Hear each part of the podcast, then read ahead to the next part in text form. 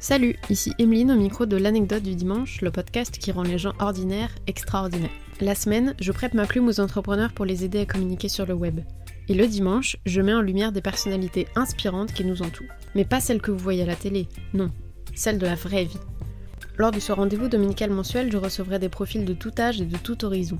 Ils me partageront de chouettes anecdotes, des moments marquants qui ont changé le cours de leur vie, des événements desquels ils ont dû se relever et surtout les leçons de vie qu'ils en ont tirées. Votre fleuriste a peut-être un parcours inspirant qui pourrait changer votre vision de la vie, mais sans lui parler, vous ne le saurez jamais. Vous l'aurez compris, le but de ce podcast, c'est de reconnecter les gens entre eux en leur prouvant qu'on s'enrichit bien plus aux côtés des siens qu'en restant sur son téléphone. Et avant de démarrer les amis, si vous aimez ce podcast, je vous invite à mettre 5 étoiles avec un petit commentaire sur Spotify et Apple Podcast pour donner de la force à ce projet qui me tient particulièrement à cœur. Merci d'avance et bonne écoute. Bonjour à tous et bienvenue dans ce nouvel épisode, le tout premier de cette nouvelle saison 2024. Aujourd'hui, je reçois Romain, un jeune trentenaire atteint de polyarthrite rhumatoïde depuis presque 10 ans. Dans ce podcast, on abordera la douleur au quotidien, la résilience, comment le sport et une hygiène de vie irréprochable lui permettent de diminuer le développement de la maladie. Et il nous présentera cette maladie qui fait souffrir de nombreuses personnes en France sans qu'on le sache.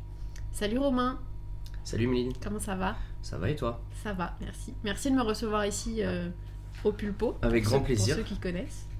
Est-ce que tu peux te présenter à nos auditeurs de la façon dont tu le souhaites? Oui, alors euh, bonjour à tous. Je m'appelle Romain, j'ai 28 ans et pas 30. J'ai arrondi. oui, Comme ça, on est dans la même. euh, oui, t'as bien raison. Euh, donc je suis atteint d'une maladie qui s'appelle la polyarthrite rhumatoïde, euh, qui est une maladie invisible aux yeux de tous, euh, que j'ai depuis 2016. Et euh, à l'heure actuelle, je suis euh, gérant de société. Ok. Euh, à quoi ça ressemble du coup le, le quotidien d'une personne atteinte de cette maladie? Alors le quotidien, ça peut être différent pour tout le monde aujourd'hui, pour euh, la polyarthrite, mais aujourd'hui c'est euh, surtout des douleurs la nuit. Aujourd'hui on vit avec des douleurs principalement la nuit ou en fin de journée. Après chacun doit s'adapter comme il le souhaite avec cette maladie-là parce que beaucoup de gens vont rester à rien faire chez eux parce qu'ils souffrent trop ou d'autres vont choisir comme moi d'être beaucoup plus actifs Mm. pour éviter à penser à la douleur. Car aujourd'hui euh, les douleurs euh, sont là présentes toute la journée malgré des traitements ou autres. Ok. Et est-ce que tu peux présenter du coup euh, ce que c'est avec tes mots Parce Oui, pas oui médecin. bien sûr, on n'est pas Et on médecin. n'est pas rhumatologue. Donc, mais pour expliquer à ceux qui connaissent pas. La, la polyarthrite. Donc la polyarthrite ma- rhumatoïde, c'est une maladie inflammatoire qui attaque et ronge principalement les articulations du corps. Euh, ça peut être toutes les articulations du corps, donc euh, les doigts, les pieds, les hanches, euh, les épaules, ça peut être vraiment partout. Les premiers symptômes sont souvent des déformations d'articulations, gonflement des articulations et raideur au niveau des articulations. Ok. Et ça peut être focalisé sur une articulation, par exemple le genou ou le coude, Oui, ou c'est vraiment toutes les articulations Alors, dès qu'on a atteint de la maladie? Dès que c'est la polyarthrite, ça va être plusieurs. Poly, euh, plusieurs, donc ça être plusieurs. Sinon, après, c'est la spondylarthrite, qui est une autre maladie qui attaque principalement la colonne vertébrale, surtout. Mais sinon, ouais, polyarthrite, ça va être obligatoirement, euh, bah, je pense, après, je suis pas médecin, mais je pense que normalement, poly, donc ce sera plusieurs articulations. Dans mon cas, c'est plusieurs en tout cas. Euh, J'ai vu en faisant quelques recherches qu'il y avait euh, trois causes. Oui. Euh, Il y a une cause liée au système immunitaire, une cause inflammatoire et une cause chronique avec euh, des, des crises. Oui. Euh, toi, c'est quelle euh, Moi, quand on m'a diagnostiqué, au début, c'était l'inflammatoire. Ok. Euh, et après, on a vite vu que ça rassemblait un mélange des trois, car j'avais pas de défense immunitaire, j'avais très peu de défense immunitaire, pardon, et chronique parce que ça revient tout le temps avec des grosses crises qui sont venues pendant plusieurs années. Au début, on savait pas d'où ça venait exactement parce que j'ai eu des premières douleurs régulièrement, même quand j'étais petit, j'avais régulièrement des entorses, des douleurs aux articulations, mais au début, bah, on pense que c'est juste euh, normal, on va dire. Et après, on a vite vu que c'était euh, bah, une polyarthrite. On a diagnostiqué ça euh, au bout de un an et demi de recherche. Ok. Et euh, pour décrire la douleur, ça, ça ressemble à une douleur que tu peux comparer à quelque chose d'autre ou c'est vraiment Non, c'est une douleur vraiment spécifique. Même la décrire, ce serait compliqué parce que on a les articulations qui sont très raides. On a du mal. Par exemple, moi, j'ai du mal à tendre mes doigts très régulièrement le matin. J'ai les j'ai les mains qui sont fermées. J'arrive pas à les ouvrir. Euh, quand on a les- par exemple, quand on est en pleine crise, c'est un gonflement au niveau de l'articulation. L'articulation est brûlante, elle est chaude. Euh, on a du mal à plier le genou, par exemple, si c'est le Mm. genou. Et euh, non, c'est quelque chose, on ne peut vraiment pas décrire la douleur parce que, aux yeux de tout le monde, personne va voir qu'on a mal. Ouais. Sauf si ça, vraiment le- ça se voit à sa tête, sauf si vraiment on est en pleine souffrance et qu'on le démontre. Et moi je suis quelqu'un qui démontre pas du tout mes douleurs. Donc ce serait compliqué de dire exactement ça ressemble à quoi d'autre comme douleur. Mm. Mais euh, vraiment c'est comme si peut-être euh, l'articulation, vous vous cassez quelque chose et au quotidien bah, elle est cassée. Et euh, du coup, tu disais que tu avais des douleurs surtout le matin, que tu avais du mal à, Ouais. à plier les genoux, les, les doigts. Ouais. Est-ce que tu as des étirements spécifiques? Comment ça se passe du coup le matin En fait le matin déjà je pour réveiller ton corps? Ouais, voilà, le matin, en fait, il y a toujours un réveil, pas dire musculaire parce que c'est plutôt articulaire, mais un réveil que j'ai, c'est une certaine routine, mais vraiment classique dans le lit à, à s'étirer, malheureusement à se craquer toutes les articulations parce que tout craque. Euh, s'étirer le dos, j'ai un rouleau chez moi que je me mets, je m'allonge dessus pour faire craquer toute la colonne parce que je suis vraiment en fait comprimé. La nuit, on est comprimé avec cette maladie-là. Comme on est au repos, les articulations se relâchent, mais elles ont le temps de se, on va dire, rétracter. Ouais. Et donc après, bah, il y a une certaine raideur le matin et il faut absolument s'étirer parce que moi je sais que le matin, des fois, il y a des matins où ça va être très rapide, je vais mettre 5-10 minutes à me réveiller parce que j'ai plutôt pas trop mal dormi. Mais si des fois j'ai dormi que 2 heures à intervalle à cause des crises, bah, le matin je vais peut-être mettre une heure quasiment à me lever du lit. Quoi. Et est-ce qu'il y a des, euh, des, des choses qui euh, accentuent les, les crises Par exemple au niveau de l'alimentation, Le stress. euh, le stress ouais. Le- le- la principale chose c'est le stress. Moi je suis très sujet type au stress. Alors ça se voit pas parce que je suis quelqu'un en fait qui réfléchit tout le temps. Et donc le cerveau ne dort jamais. Ouais, merci. Mais euh, le stress, c'est la principale cause souvent des maladies articulaires. Le stress, moi, de ce qu'on m'a dit. Euh, c'est pour ça que moi j'ai une polyarthrite rhumatoïde psoriasique, donc, parce que j'ai beaucoup de psoriasis dans les cheveux, sous les yeux. Euh, et le problème, c'est que c'est ça, c'est le stress. Moi, je sais que quand je suis en période de stress, quelques semaines plus tard, je vais faire une crise. Je vais faire une crise, accentuer, ouais, euh, ça va être accentué. Après l'alimentation, je sais pas trop parce que je suis quelqu'un qui fait énormément attention à ce que je mange quand même. Je vais pas dire non plus que je fais zéro euh, écart, ce serait mentir, mais je sais que moi quand je mange très gras, je vais avoir les jambes très lourdes. Je Ouais. vais pas bien me sentir, je vais avoir les jambes très lourdes et euh, mais sinon après normalement euh, non, moi je sais que c'est moi mon facteur à moi en tout cas, c'est le stress. Dès que je suis stressé, c'est un enfer. Toi, tu fumes pas, non? Non, je fume pas. Ouais, parce que j'avais cru voir que la. Oui. Le tabac, c'est tabou. Ouais, exactement. Euh, j'avais vu que la, la- le tabac Ouais. euh, accentuait justement les, les crises. Alors moi je vais prendre l'exemple de, de mon papa Ouais. qui est malade aussi, euh, qui a plusieurs maladies et récemment on lui a dia- diagnostiqué aussi la polyarthrite euh, il y a quelques temps et euh, il a dû arrêter de fumer à cause de ça parce que bon, déjà il avait des problèmes pulmonaires aussi mais on lui a dit que ça pouvait accentuer exactement Ouais, les crises. Donc euh, je pense que oui, ça, ça, ça doit être comme beaucoup de choses, l'alcool aussi, Ouais. parce que déjà nos traitements attaquent le foie. Donc euh, la cigarette, on sait très bien que ça attaque les poumons et le foie, et l'alcool, pareil, ça attaque le foie. Donc je pense que c'est des choses qu'il faut principalement éviter. Moi je sais que par exemple l'alcool, bon j'aime pas ça, mais je ne, je ne bois pas parce qu'avec mes traitements je peux pas. Le mélange oui, va c'est pas euh, par rapport à ton hygiène de vie dont. Non, on bon, après, déjà, je- ouais. plus, euh, Voilà, exactement. Bon, déjà, j'aime pas l'alcool, donc j'en bois pas, mais avec la maladie, c'est quelque chose où je sais que je bois vraiment jamais. Si je bois un verre, voilà, c'est fini, on n'en parle plus. euh, du coup, tu disais que ça avait été diagnostiqué en 2016. Oui. Est-ce que Mm. tu peux nous raconter un peu ton parcours euh, de diagnostic? Est-ce que c'était Ouais. comme, euh, comme Cécile et l'endométriose de l'épisode 2, Oui. c'était un peu compliqué à diagnostiquer ou est-ce que c'est quand même Nous, plus ça, connu donc, en- euh, en fait, nous, ça a été compliqué parce que euh, déjà, j'étais, euh, moi, j'étais pas du tout du milieu, bah, parce que l'heure actuelle, je suis du milieu de la restauration. J'étais euh, pompier dans une usine. Et en fait, le gros problème, c'est que j'avais énormément de douleurs, mais je me refusais d'aller chez le médecin parce que j'avais peur de qu'il y avait quelque chose de grave, de, du fait après d'arrêter mon travail. Et donc, on a mis quasiment un an et demi à trouver. Je faisais déjà énormément de sport, moins qu'à l'heure actuelle, mais euh, je faisais déjà du sport. Et en fait, le problème, j'avais tout le temps des douleurs. Tout le temps des douleurs, à chaque mouvement, à chaque répétition, j'avais des douleurs. Et euh, le gros problème, c'est qu'au début, j'avais juste l'articulation du doigt de pied de mon troisième orteil qui était déformée. Je vais à l'hôpital de Poissy, on me dit euh, ah bah on a passé une radio, vous avez l'orteil cassé. Donc euh, moi bêtement j'écoute, mais je me dis c'est bizarre, j'ai j'ai pas cogné. ouais, t'as rien fait. j'ai rien fait. quoi. Et bizarrement je demande là de voir la radio, je l'ai jamais vue. Bon après voilà, je vais pas critiquer les hôpitaux, vous avez beaucoup de travail, voilà respect à vous, euh, force. Mais euh, bon je me dis c'est bizarre, on me donne un traitement, ça fait rien, voilà.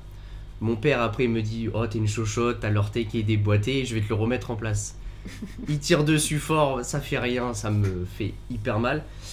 Et après, bah, on a cherché comme ça, sauf qu'après, j'ai eu le doigt de pied, j'ai eu les genoux qui ont commencé à gonfler, la colonne vertébrale qui a commencé aussi euh, à avoir une inflammation entre deux vertèbres. Euh, J'avais énormément mal au dos, je pouvais plus m'allonger quasiment, je dormais que sur le côté. Euh, J'étais pompier, donc dans mes Rangers, j'avais les doigts de pied qui étaient en train de gonfler, c'était un enfer. Et on a essayé plein de choses. On pensait que c'était des crises de gouttes. Mes crises de gouttes, c'est souvent lié à l'alcool. Bah, je buvais pas, donc on comprenait pas beaucoup. Donc ouais, on a Ça mis. existe encore la goutte? Ouais, la crise de goutte, ouais, ça Je existe pensais encore. que c'était vraiment sur les bateaux en 1800, quoi. Où on va couper l'orteil après. avec le scorbut, tu vois. Je pense que ça existe encore. Bah, j'en ai déjà entendu parler, donc euh, moi, on m'a fait des, des tests par rapport à ça. Moi, j'avais pas ça. Mais euh, au- aujourd'hui, euh, ouais, on a mis, on a mis, on a mis quasiment un peu plus d'un an à trouver ce que c'était. Après, pour les médecins, ça a été rapide. Ça a été rapide parce qu'on a pris à temps, parce qu'aujourd'hui, euh, grâce à eux et grâce à Dieu, je suis encore debout sur mes quatre pattes, on va dire. Euh, parce que sinon, ouais, j'aurais pu terminer en béquille ou en fauteuil. Euh, beaucoup de gens qui m'ont vu au début de ma maladie, j'étais en béquille régulièrement. Si ça parce que avait j'avais pas été pris à temps. Ouais, voilà, exactement. Ouais. Ouais, Parce que j'ai eu le temps. Quand on s'est surtout inquiété quand j'ai eu les genoux qui ont commencé à gonfler, à être brûlants, à être rouges. Là, les médecins, ils ont accéléré la chose et ils ont trouvé. Parce que si les genoux commençaient à se déformer, là, c'est sûr que j'étais en, en fauteuil. T'avais quel âge du coup à ce moment-là? J'avais 20 ans. Euh, du coup, comment t'as vécu tout ça? Ça a été quoi ta réaction euh, en voyant la maladie se développer, en ayant ce diagnostic? Au début, moi, j'ai eu du mal à prendre conscience. C'est un peu comme un décès où tu as du mal à prendre conscience de quelque chose. Et en fait, euh, moi, j'ai juste vu mes espoirs de, de travail. Parce que c'était plutôt des. C'était des rêves. Moi, c'était pas un travail. Pour moi, c'était un rêve. Voilà, j'étais j'étais pompier dans une usine. J'ai été, j'ai été pompier volontaire. J'étais en train de passer mes concours pour entrer dans la police. J'avais réussi. J'allais faire les, les tests sportifs. Et en fait, on trouve à ce moment-là toute cette maladie. Sauf que bah, on peut pas allier ce genre de travail avec euh, cette maladie-là. Donc ça a été très très dur pour moi de, d'en prendre conscience et j'en ai mis du temps. Et après ça a été une descente aux enfers pendant, pendant deux ans. Pendant deux ans où ça a été très très dur pour moi de me relever. J'ai été en en arrêt maladie pendant... De décembre 2016 à 2018, euh, mai 2018, j'ai été en arrêt maladie. Donc euh, quasiment ouais, plus Parce d'un que an et les demi. douleurs étaient trop. Ouais, trop fortes. vive et euh, il fallait trouver un traitement surtout qui puisse canaliser mes crises. Et on a mis. C'est là où ça a été plus long. Plus long que de découvrir la maladie pour moi. Ça a été de trouver le bon traitement. Ça a été de trouver le bon traitement parce qu'on a, tout- on a commencé par des traitements classiques mais qui faisaient pas effet et ça a été très compliqué, ouais. Ouais, donc là, t'as 20 ans. Te- ton rêve de rentrer dans la police. euh, Ouais, voilà, en fait, c'est ça. Ça a été surtout ça parce que je venais de prendre mon indépendance, je venais de partir de chez mes parents. Donc après, c'est pour ça que même avec les médecins, j'ai vu rhumatologue, euh, psychiatre, psychologue, euh, j'ai vu un tas de médecins. Parce qu'après, euh, tous les ans, nous, euh, quand on est malade et qu'on n'a pas de défense immunitaire, on est obligé de voir tous les médecins, pneumologue et tout. Bon, je le fais pas chaque année, parce que sinon je m'en sors jamais avec le travail. Mais euh, ça a été, ouais, ça a été un enfer de. Tu, tu, tu vois, en fait, tu vois ta vie euh, totalement changer. Ouais. Tu bascules dans un truc qui n'était pas prévu. Je m'étais fixé une certaine ligne de conduite à me dire, bah voilà, je serai policier, je ferai toute ma vie dans carrière de policier, euh, voilà, dans, dans le service de sécurité, entre guillemets. Et au final, tu es obligé de tout revoir tes plans. Ça change aussi une vie. J'étais en couple où ça a été très compliqué pour la- l'autre personne à l'époque d'accepter cela. Parce que Ouais. c'est c'est spécial, c'est un changement de vie total. Et moi, je l'ai vu avec mes parents. Mon père est tombé malade. Ma mère a dû l'accepter. Euh, mon père lui avait dit euh, Oui, euh, soit tu prends tes valises maintenant, soit tu restes avec Mm. moi à mes côtés. Et j'ai fait un peu la même avec mon ex, avec mon ex-copine. Et ça a été très compliqué. Et tu vois ta vie vraiment totalement. Ouais. Oui, puis c'est l'âge où tu te construis en plus. donc, Ouais, exactement. Ouais, tu vois, t'as ouais. 20 ans. Moi, c'était. je venais de sortir de l'école, ça faisait 3 ans que je bossais vraiment en tant que pompier. Et là, tu te dis, bon, bah, demain, euh, les médecins ils disent, bah, il faut arrêter, il faut trouver quelque chose d'autre. euh, Reconversion professionnelle euh, qui n'était pas du tout prévue. Tu tombes dans une dépression, et puis voilà quoi. Et du coup, euh, au, au terme de ces deux ans d'arrêt maladie, Ouais. comment ça se passe le, le retour à la, à la vraie vie? C'est grâce à un traitement? C'est Euh, en fait, ce qui s'est passé donc pendant c'est entre décembre 2016 et mars ou mai 2018, je sais plus exactement. Ça a été des traitements au début. Donc on a commencé par un premier traitement en injection, injection toutes les semaines, euh, qui a commencé à faire ses effets. Donc au début c'était du 20 mg, on baisse un petit peu 15 mg. On se dit bon, ça commence à faire effet. Sauf que ça a été un médicament très très nocif pour le foie. Donc euh, j'ai commencé à faire des grosses crises de foie, à vomir tous les soirs du sang. Donc euh, à se remettre encore en question, à dire euh, moi j'ai beaucoup de pudeur, je parle pas de mes problèmes, donc je ne dis même pas au médecin que je vomis du sang, parce que je me dis sinon je vais jamais en sortir. Je vais devoir trouver un nouveau traitement, recommencer Ouais, dans des thérapies. vraiment tout pour toi. Ouais, j'ai tout gardé pour moi. Sauf que c'était plus possible à la fin. Je vomissais, je commençais à perdre beaucoup de poids. Donc euh, on a rechangé de traitement. On a fait un changement qui s'appelle Lumira aujourd'hui, qui est une biothérapie. Donc on, on faisait les deux en même temps, mais à des milligrammes très faibles pour éviter que ça touche le foie. Sauf que la biothérapie enlève les défenses immunitaires. C'est un peu pour, pour montrer aux gens, c'est un peu comme la chimiothérapie.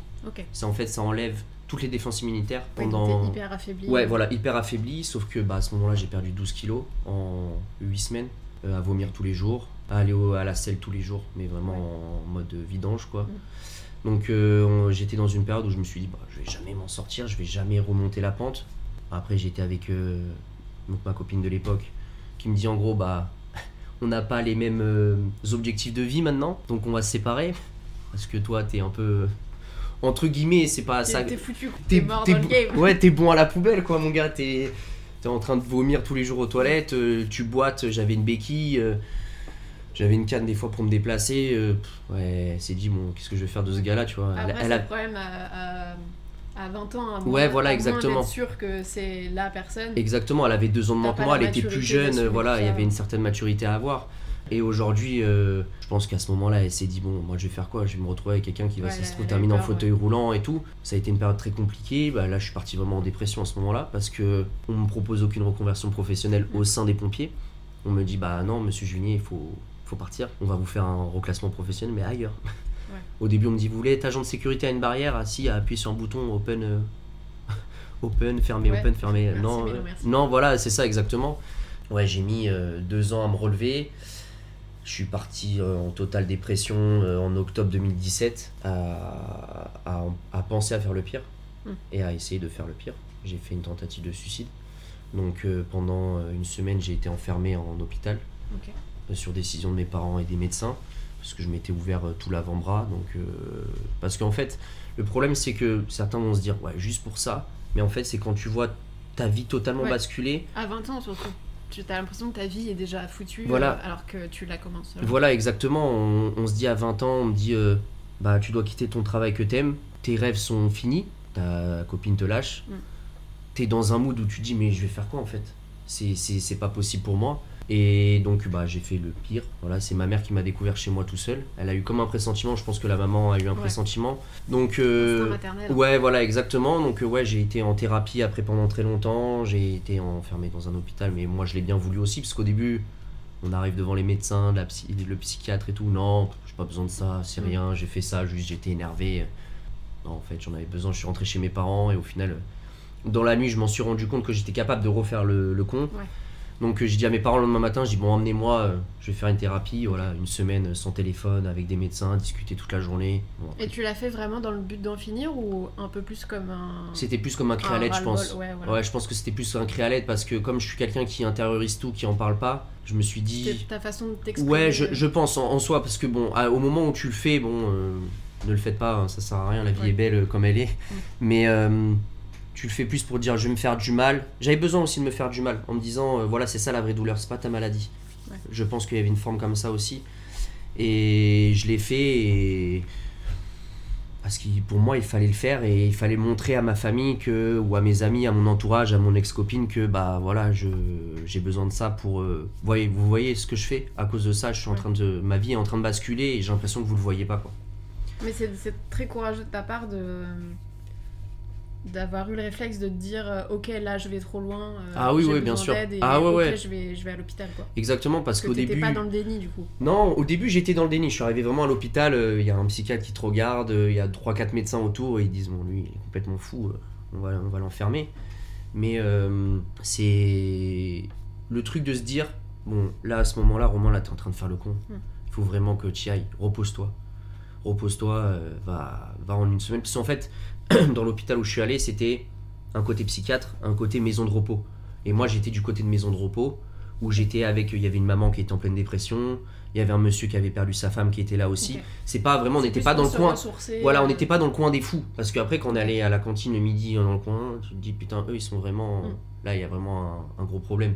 oui des maladies Ouais, voilà des, mentales, voilà, des maladies mentales où les gens vont pas, vont pas changer du jour au lendemain, ils sont bloqués ici toute leur vie. Ouais. Que nous, c'était plus du repos à avoir. Je suis resté une semaine ou dix jours, je sais plus exactement. Après, euh, c'est une période où après j'ai essayé de me reconstruire. j'ai retrouvé un travail donc euh, ici au Poulpo. Euh, au début, j'étais qu'employé. Et c'est ça qui m'a permis de sortir de ça un peu. Il y a eu deux éléments. C'est très misogyne ce que je vais dire. Mais il y a eu les femmes et le travail qui m'ont permis de sortir de tout ça. Mhm. Au début, je parle. Après, il y a eu le sport aussi.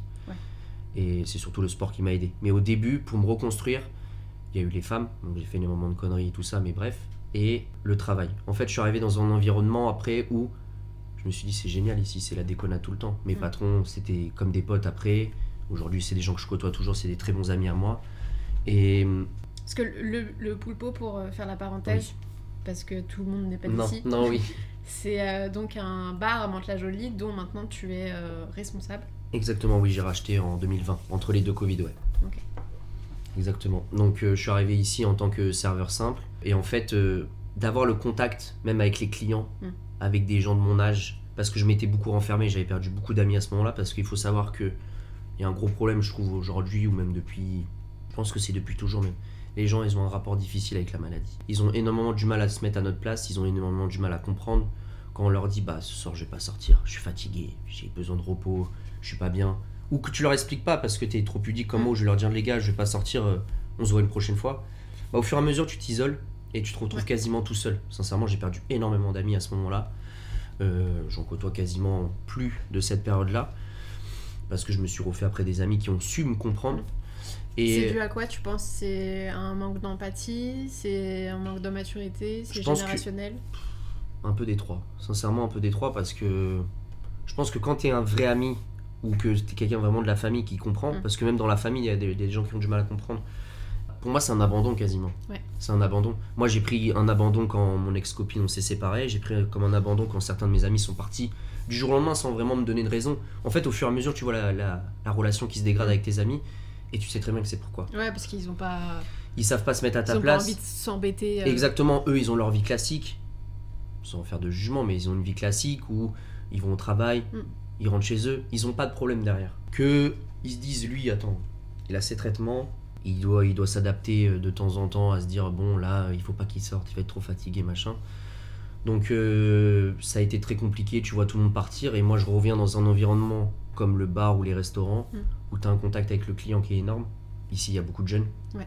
Donc j'ai su faire des liens avec beaucoup de clients qui sont devenus des amis maintenant. Parce que tu discutes avec eux, tu es là pour rigoler. En fait, tu dis que les, les gens, quand ils te connaissent avec ta maladie, et bah ils acceptent comme ça. Que Ouais. les gens qui t'ont connu sans et qui après tu Oui, je l'as, vois ce que tu veux dire. ils ont plus du On mal. prend le package, quoi. Voilà, exactement. Et même aujourd'hui, les gens, il y a beaucoup de gens qui sont admiratifs parce qu'ils voient après tout le sport que je fais derrière. Ça, on en parlera un peu plus tard. Ils se disent, mais comment il fait? Comment il fait quand il voit sur les réseaux sociaux Putain, il soulève tout ça en charge. Comment il fait? Et après, quand je leur explique, ils disent, mais t'es incroyable. Ouais, parce que t'as as des gens qui, pour eux, c'est inconcevable d'aller à la salle, d'être Ouais. discipliné, etc. Et c'est vrai que quand toi, on te voit, on te voit avec ta maladie, Ouais. on se dit, mais c'est un, un surhomme. Ouais, voilà, exactement. Et il y en a beaucoup Donc qui me le disent. C'est hyper inspirant. Il y a ouais. beaucoup de clients qui viennent me voir. Ouais, j'ai vu ta vidéo parce qu'il y a quelques temps, j'avais sorti une vidéo pour expliquer un peu Mm. ma maladie. Ouais, je savais pas que t'étais malade, on dirait pas comme ça. T'es carré, t'as une hygiène de vie extraordinaire. Comment tu fais pour allier les deux? Et les gens se demandaient beaucoup comment il fait. Mm. Et le sport m'a beaucoup aidé à m'en sortir. Mais comme j'ai dit, ouais, les, les femmes m'ont beaucoup aidé à sortir aussi de cette dépression, à naviguer à droite à gauche. Euh, et euh, et le, le travail. Le travail, pour moi, ça a été l'élément clé de se retrouver dans un endroit où je me sens bien, Ouais. on m'accepte comme je suis, on comprend quand j'ai des douleurs. Ça se voyait pendant un moment parce que je venais de sortir un peu des traitements où on venait enfin de trouver un peu le bout du tunnel, à trouver un traitement qui se stabilise. Et des fois, je disais, ouais, ce soir, je suis désolé, est-ce que tu peux me remplacer? Moi, je suis, Mm. je suis éreinté à faire des 10 km à marcher à pied. Oui, c'était compréhensible. En Ouais, salle. j'allais te demander parce que été euh, serveuse pendant quelques mois Ouais, et c'est vrai que euh, c'est éreintant physique, hein, quoi. Franchement, respect à tout, euh, toutes les personnes de, De la la, de restauration, la. Et du coup, moi je sais que j'avais j'avais mal aux genoux, Ouais. j'avais mal euh, j'avais mal partout en fait Ouais, au ouais. lombaire. Donc comment toi tu faisais avec la maladie pour euh, Le mental. piétiner comme ça toute la journée Le mental et en fait, euh, pardon, le mental et je pense que, comme je t'ai dit, l'environnement où j'étais, les collègues avec qui j'étais, où je me disais, c'est le travail, mais c'est une fête. C'est une fête, on s'amuse, on rigole tous les soirs. moi, ça me faisait permettre de De t'évader. d'éliminer toutes les ondes négatives que j'avais en tête depuis un an, un an et demi, deux ans, et de me dire, euh, ouais, voilà, les douleurs, c'est pas grave, c'est secondaire. Aujourd'hui, le travail, il est compliqué, mais je m'amuse au moins. Je m'amuse, je suis avec des gens qui, qui m'adorent aussi pour que je suis et pas ce que je vais être après. C'est comme ça, c'est ce qui m'a fait tenir, parce que oui, c'est très dur. Normalement, quand je passé devant la médecine du travail, on m'a dit, oui, bah, monsieur Juni, il va falloir rester derrière un bureau toute votre vie et tout. Moi, c'était pas possible. Ouais. C'était pas possible. Même mes parents qui, bah, quand ils m'ont éduqué pendant que j'étais gamin, j'étais la pile électrique. Je faisais tout le temps un truc, je courais partout. Je suis, je suis une pile électrique, j'arrive pas à rester en place comme tu peux voir tout à l'heure dans ma chaise. Là, j'ai du mal à. Je me mets à gauche, à droite, à gauche, à droite. Et hum, donc, c'était pas possible pour moi quand la médecine du travail m'a dit Oui, bah, monsieur Juni, il va falloir rester derrière un bureau, mais pas trop longtemps, il faut se lever un petit peu parce que sinon vous allez avoir des problèmes de dos. Et en fait, c'est ça le problème avec cette maladie-là, c'est qu'il faut trouver le bon travail, le juste Ouais. milieu, parce que je sais qu'il faut pas rester Le trop bon longtemps. équilibre Ouais, entre voilà. bouger mais pas trop, Exactement. et le repos mais pas Exactement, c'est pour ça que chaque personne qui va avoir cette maladie, ça va être différent. Mm. Parce qu'il faut savoir se, se jauger un petit peu. Moi, je sais que j'en fais trop.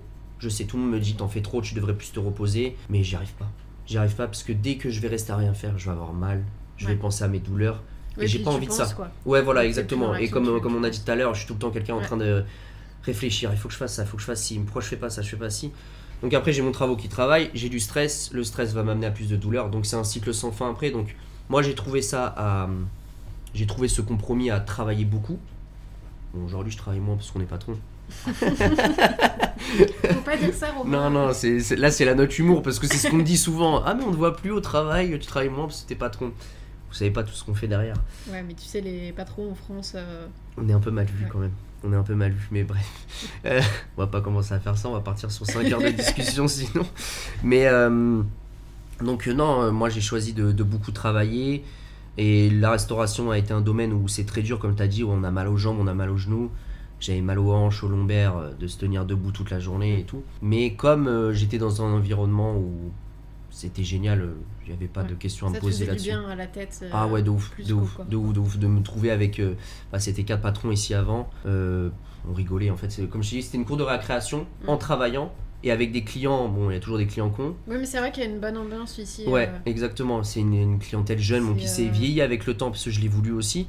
Mais euh, c'est euh, les gens sont bienveillants Ouais, c'est ça. et tu, tu te retires de. enfant, Bah, en fait, t'es pas, t'as l'impression que t'es dans un, tu rentres pour les gens qui connaissent un peu Mantes-la-Jolie, tu rentres dans le Poulpeau, bah c'est un environnement totalement Ouais, différent à la ville vrai. de Mantes-la-Jolie. Euh, T'es un peu comme à la maison en vrai. exactement, voilà. d'être dans un bar. euh, Exactement, nous c'est ce qu'on veut, c'est ce qu'on a essayé de transmettre ici, et c'est pour ça que je pense que j'ai réussi à m'adapter aussi facilement à ce travail-là, même si c'était très difficile. Au début, avec les douleurs, le soir, j'avoue, quand je rentrais, je disais, bon, faut que je me calme, là je fais du 6 sur 7 pour leur faire plaisir, mes patrons, Ouais. parce qu'en plus, je voulais ce taf, parce que je me sentais bien dedans. Voilà, je me- donnais, euh, Exactement, je me sentais bien dedans et je voulais sortir de, ce, de cet arrêt maladie qui en finait- finissait plus et j'étais en train de déprimer chez moi et je me suis dit j'ai enfin trouvé quelque chose qui me plaît. En plus je suis venu vraiment à l'improviste ici un soir en train de boire un verre. Ouais, vous prenez quelqu'un? Oui, bah viens demain, on essaye. ok, hop, et après c'est parti comme ça. Donc euh, je me suis donné à fond. Je pense que je me suis encore plus niqué la santé pendant presque deux ans jusqu'au Covid. Ouais. À vouloir bosser, bosser, bosser, bosser. Et je pense que j'ai eu un contre-coup après pendant le Covid qui m'a fait du mal. Mais au moins ça m'a permis de me sortir de cette dépression.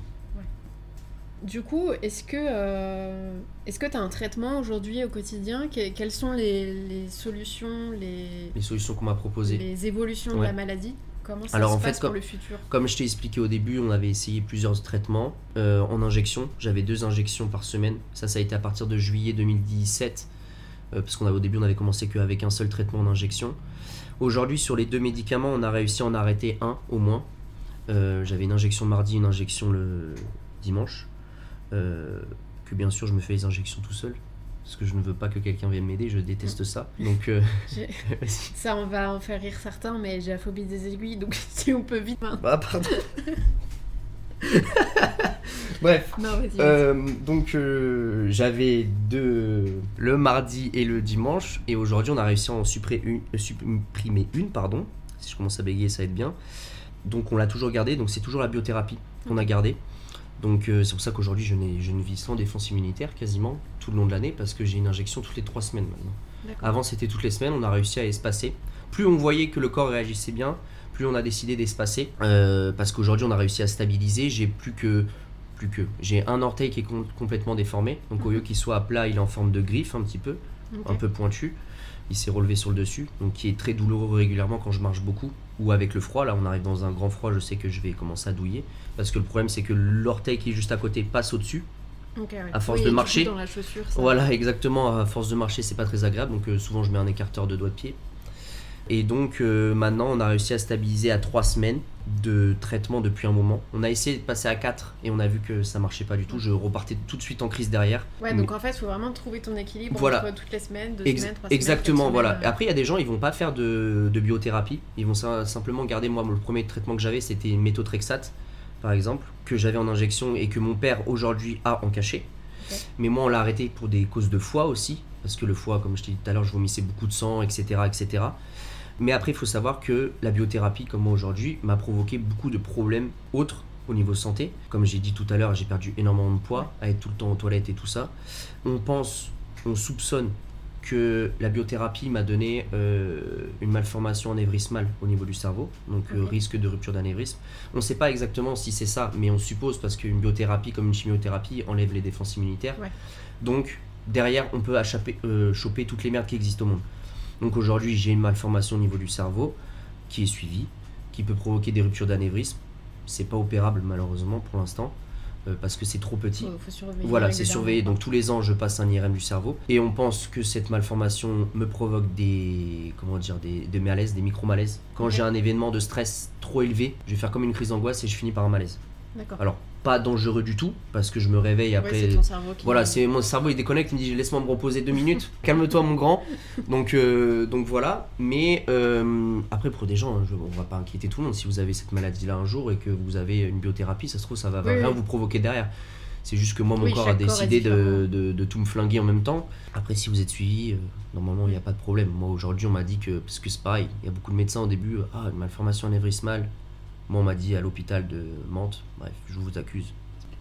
Il y a un médecin, il m'a clairement dit au début, vous pouvez mourir du jour au lendemain à cause de la malformation anévrismale. Rupture d'anévrisme, Oui, ça peut peut arriver. faire une rupture. Voilà, exactement. J'ai vu plusieurs spécialistes, je me suis dit, quand même, il me fait chier, j'ai 23, 24 ans, euh, j'aimerais bien vivre un peu plus longtemps quand Ouais. même. Et euh, j'ai vu un grand médecin sur Paris, euh, à l'hôpital Foch, qui au final m'a dit, il y a un risque sur 500 que ça arrive. Bon, bien sûr, le risque pas inexistant, donc il y est toujours. Mais il a dit, du jour au lendemain, il a dit, j'y crois pas. Il a dit, en fait, en la- fait, c'est un peu comme un appendice. Voilà. C'est présent, ça peut péter, mais Exact- c'est- c'est pas dit que ça pète. quoi. Exactement, et en fait, comme il m'a dit, il m'a dit non, aujourd'hui, elle est trop petite pour pouvoir faire causer des problèmes, en tout cas au niveau du cerveau. Et mais malheureusement, elle est trop petite pour opérer aussi. Donc euh, il faut la laisser grandir. Comme il m'a dit, j'ai dit ouais, moi j'espère pas qu'elle va grandir trop vite parce Ouais. que sinon voilà. Mais pareil, comme il m'a dit, le stress peut provoquer l'accroissement de cette malformation. Et le problème du stress, pour moi, c'est la pire maladie du monde parce que moi on pense que c'est le stress qui m'a provoqué la polyarthrite et voilà. Donc euh, là, je me suis un peu égaré. On revient un peu sur les traitements, mais aujourd'hui, ouais, chacun doit trouver.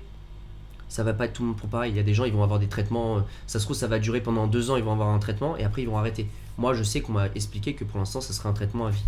À vie pendant trois semaines parce qu'on n'arrive pas à passer le step supérieur de passer à quatre semaines. Moi, j'essaye. En plus, moi, tu sais, je me crois un peu médecin aussi des fois. Je me dis, tiens, là, cette semaine, je vais essayer. On va essayer à quatre semaines. Bah, je le regrette.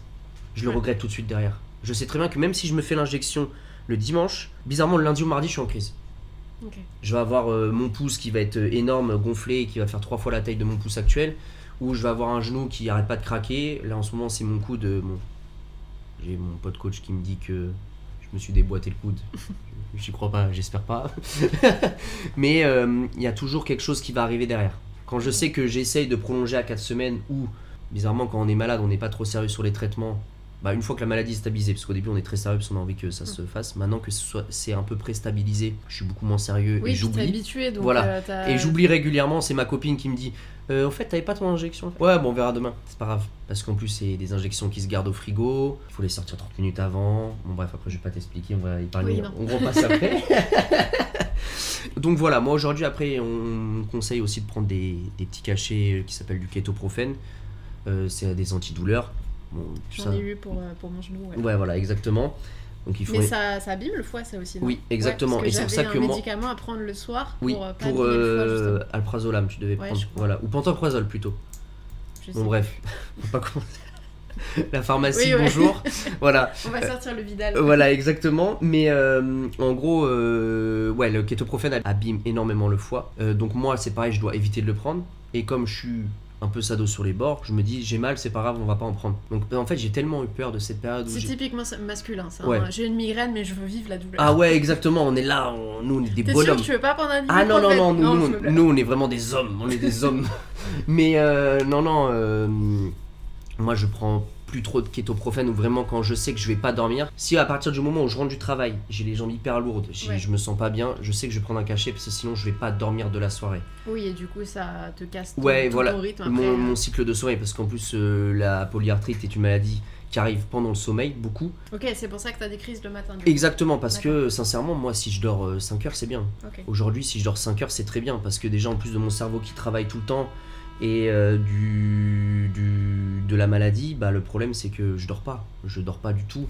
Et, ou sinon, en fait, je vais faire des nuits de peut-être 6-7 heures, mais en saccadé. 2 Ok. heures par-ci, 1 heure par là, 2 heures plus loin. Ouais, donc t'as ton rythme qui est complètement cassé. Ouais, quoi. euh, complètement cassé et c'est- très compliqué. Donc, euh, non, non, aujourd'hui, euh, j'ai que l'Humira, de temps en temps des petits cachets de kétoprophène, mais normalement, après, euh, j'ai rien d'autre.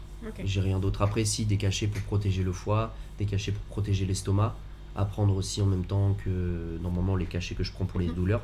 Mais c'est tout quoi. Ok.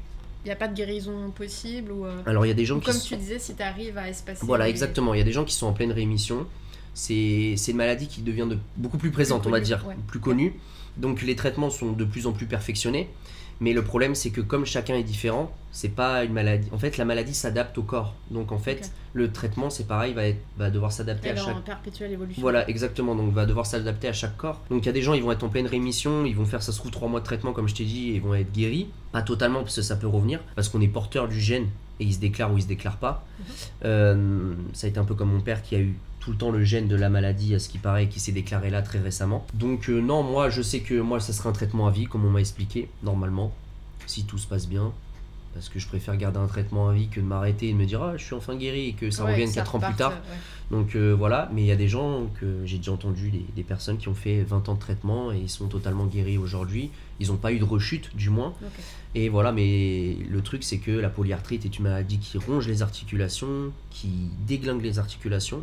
Donc pour moi, je pense qu'aujourd'hui le mieux c'est d'avoir un traitement, même si c'est en biothérapie et on peut avoir plein d'autres merdes derrière. Mais au moins je sais que c'est un gage de sécurité pour moi aujourd'hui où je me dis, euh, bah, je vais limiter mes crises. Ouais. Parce que les crises... euh, la dernière grosse crise que j'ai eue, j'étais en plein traitement, c'était peut-être l'année dernière, c'était le pouce qui a commencé à se déformer. Euh, je me suis dit, si mon pouce il se déforme, bah, c'est la main quoi. C'est Ouais. la main, je vais Oui, devenir un singe ton, quoi. c'est ton, Ouais, voilà. travail, tes mains. Exactement, moi je suis surtout barman de- derrière un bar donc ou serveur à tenir un plateau. Donc si demain j'ai mon pouce qui me lâche totalement, après même, je même pour le sport d'ailleurs. Ouais, voilà, exactement, même pour le sport. Et, au- et aujourd'hui, le gros problème, c'est que je me dis qu'il y a des choses que je peux plus faire. Par exemple, mais c'est bête, hein, c'est des gens, ils vont se dire, c'est rien, euh, aujourd'hui je porte un plateau. Avant, j'arrivais à décapsuler, euh, je sais pas, une bouteille de Pepsi sous le bras. Je peux plus maintenant. Parce que j'ai plus de stabilité dans mes mains, Ouais. mes mains sont trop déformées. euh, je peux plus tendre mes mains totalement, donc euh, je sais que heureusement que j'ai mes traitements. Aujourd'hui, je vais le dire, heureusement que j'ai mon traitement qui me permet au moins de me stabiliser et de pas avoir d'énormes crises jusqu'à la déformation. Parce que souvent, je vais avoir des crises, la- l'inflammation va être là au niveau de l'articulation, mais ça va pas se déformer, ça va pas aller jusqu'au bout. Parce que derrière, je prends des cachets, et si je suis vraiment en énorme crise, bah, je refais une injection supplémentaire qui n'était pas prévue, mais au moins je la fais. Ok, par sécurité. Ouais, par sécurité, ouais. Ok. Et euh, est-ce qu'il y a un, un risque que la maladie évolue, mais de façon euh, que ça empire en fait? Oui. Ouais. Ouais, ouais, malheureusement, comme, comme j'ai dit, euh, le corps est tellement beaucoup plus intelligent que nous. Le système humain est, tel- est tellement beaucoup plus intelligent que nous et beaucoup plus avancé que la médecine parce qu'on ne comprend pas totalement et on ne comprendra, je pense, jamais totalement. Mm. Que aujourd'hui, euh, ça se trouve, elle va se dire. euh, tu sais, c'est un peu comme une question d'habitude. Le corps, va, ça se trouve, va s'habituer au traitement et un jour, il va trouver une solution pour, le, pour détourner ce contourner, traitement. À me dire, en fait, tu m'injectes tout le temps la même molécule. Donc, euh, moi, je sais comment me combattre avec Mm. ça maintenant. Moi, je vais te, je vais t'envoyer la sauce x3 et tu vas rien comprendre. Ce qui s'est passé au tout début, quand j'avais mon premier médoc qui n'a pas fait effet. Ouais. Et qui, Ouais, je- ton corps s'était habitué. euh, Voilà, exactement. Pendant un an, j'avais quasiment le même traitement. Ça a duré de novembre 2016 à juillet 2017. Et après, quand on m'a envoyé la biothérapie, bah, ça a été un autre changement. Et là, le corps n'a pas été habitué non plus parce que tu envoies une nouvelle molécule. Et après, une nouvelle molécule, soit tu la réagis bien, soit tu réagis très mal. Comment tu t'es plongé dans le sport du coup? Est-ce que c'était dans une dynamique euh, un peu de pour rééduquer ton corps d'une certaine manière? Est-ce que comment ça s'est passé ta, ta découverte de la musculation du coup? Oui, c'est la musculation. Donc en fait, euh, j'étais déjà euh, assez sportif quand même. J'ai toujours fait du sport, même étant plus jeune. J'ai fait du badminton pendant 3-4 ans. Je veux pas dire à haut niveau, mais à niveau compétition Ouais. régionale. J'ai toujours aimé ça, j'ai toujours fait du foot dans la rue avec mes copains ou quoi. Voilà, j'ai toujours été quelqu'un qui me dépensait énormément. J'ai fait du vélo de route aussi, un peu par passion comme mon grand-père. Ça n'a pas duré longtemps parce que ça m'a fait chier au final. Pour être sincère à rouler et avoir la selle qui te rentre un peu dans le, Oui. dans le derche et qui te fait mal parce qu'en plus j'ai le coccyx qui est déformé donc en plus. Moi, il est fêlé. Vraiment, ah bah voilà. vraiment on fait la paire. Ouais, exactement. Coccyx qui rentre vers l'intérieur, donc euh, ça a été un calvaire, donc bref. Et donc euh, après, comme je suis rentré dans un bac pro qui s'appelle bac pro sécurité prévention, qui est un bac pro pour devenir vraiment euh, pompier à la fin, parce qu'on passe tous nos diplômes euh, pour être pompier volontaire en même temps que la formation, bah, j'ai été obligé d'être dans le sport. On a été vraiment plongé dedans, à faire beaucoup de... Bon, ça a été du, du- du sport simple, de musculation de base, pour les gens qui connaissent pas, traction, pompe, Ouais. dips, vraiment le truc Au de pompier. corps, ouais. Voilà, exactement, monter à la corde, monter une planche, monter la planche, le test de chez les pompiers. Donc voilà, ça a été beaucoup ça, mais après on a beaucoup couru, on faisait des 10, 15 km, on faisait des marathons. Et après, bah, quand je suis tombé malade, en fait, ce qui s'est passé, c'est que j'avais commencé un peu la salle de sport. Je m'étais déjà inscrit depuis euh, un an, mais à, vraiment à me dire, euh, ouais, bon, je fais un peu de muscu, euh, j'avais un Ouais. banc de développé couché chez moi, je fais un peu de développé couché, je suis content. Je crois que je vais avoir des gros pecs comme ça. ouais. Puis voilà, parce que j'étais vraiment quelqu'un de très très maigre. Quand je suis rentré chez les pompiers, euh, je faisais à peine 50 kilos. Ah ouais, la Donc vache. pour être pompier et faire 50 kilos, bah ça correspond pas énormément. Donc euh, on m'appelait souvent la brindille et tout. J'étais très très complexé. Et j'ai jamais été épais. Euh, Dans ma famille, on est tous euh, vraiment très maigres. Pourtant on mange bien, mais euh, non, j'ai jamais été très épais. Et donc en fait, j'ai décidé à ce moment-là de me mettre un peu au sport, à aller un peu plus souvent à la salle. Et au moment où j'ai commencé à être vraiment très régulier, bah il y a la maladie qui est arrivée. Donc au début je comprenais pas trop, donc euh, enlevé des séances, je me dis peut-être que je fais ça mal, c'est Mm. peut-être pour ça que j'ai des douleurs. Après je me dis c'est bizarre, j'ai l'impression que dans le dos j'ai gon- un gonflement et en fait c'était la première euh, l'une des premiers symptômes qui est arrivé de ma maladie. Ça s'appelle une anthésiste, c'est une, une inflammation en fait entre deux vertèbres. D'accord. Donc voilà, et cette boule-là, je l'ai toujours, elle est restée dans le dos. Et après, bah, je me suis dit, mais comment ça se fait? Et après, bah, on m'a on diagnostiqué la maladie. Donc quasiment pendant un an et demi, je devais aller euh, deux fois à la salle par Mm. semaine. En fait, pour me dire, ouais, je vais à la salle. Et en fait, au, moment où j'ai vraiment pris conscience, euh, où je suis sorti de cette dépression, pour moi, en fait, ça a été un chapitre qui s'est fermé, en fait, de ma vie. Pour moi, en fait, il y a eu vraiment la vie avant ma maladie et après ma maladie. Donc vraiment le moment où je me suis séparé de mon ex-copine, euh, j'ai cette nouvelle vie-là grâce au travail, au poulpeau, aux femmes euh, et voilà le sport qui m'a beaucoup aidé.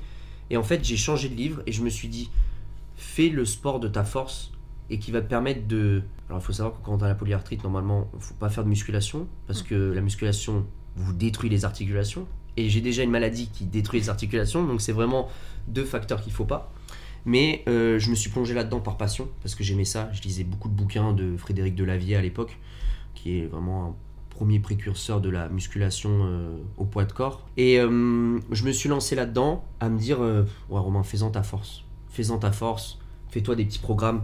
Hop, tu vas cinq fois par semaine. Je, me, je regardais beaucoup de vidéos internet, euh, les premières vidéos de, de Schwarzenegger, de Romini Coleman. Donc, c'est pas les meilleurs exemples de l'époque parce que. euh, voilà, aujourd'hui, euh, Coleman est en fauteuil roulant, mais Oui, puis même quand tu vois les, les exercices d'Arnold, euh, Ouais. tu vois le développer. euh, Oui, oui, là, euh, développé nuque ou son tirage horizontal qui était complètement penché. Bon, bref. Mais aujourd'hui, il avait ce physique-là, donc il faut se poser aussi les questions. Oui. Mais c'est surtout le travail. Faut, c'est surtout du travail pour avoir ces physiques-là. Et bah moi, je me suis dit, je vais faire pareil. Alors, il faut savoir que quand on est malade comme ça, on peut pas avoir un physique comme eux. Mm. C'est pas possible. Parce que les articulations sont trop sujettes au stress. Donc, le muscle ne va pas bien se former Ouais. autour de l'articulation parce que on est souvent blessé, on a souvent mal.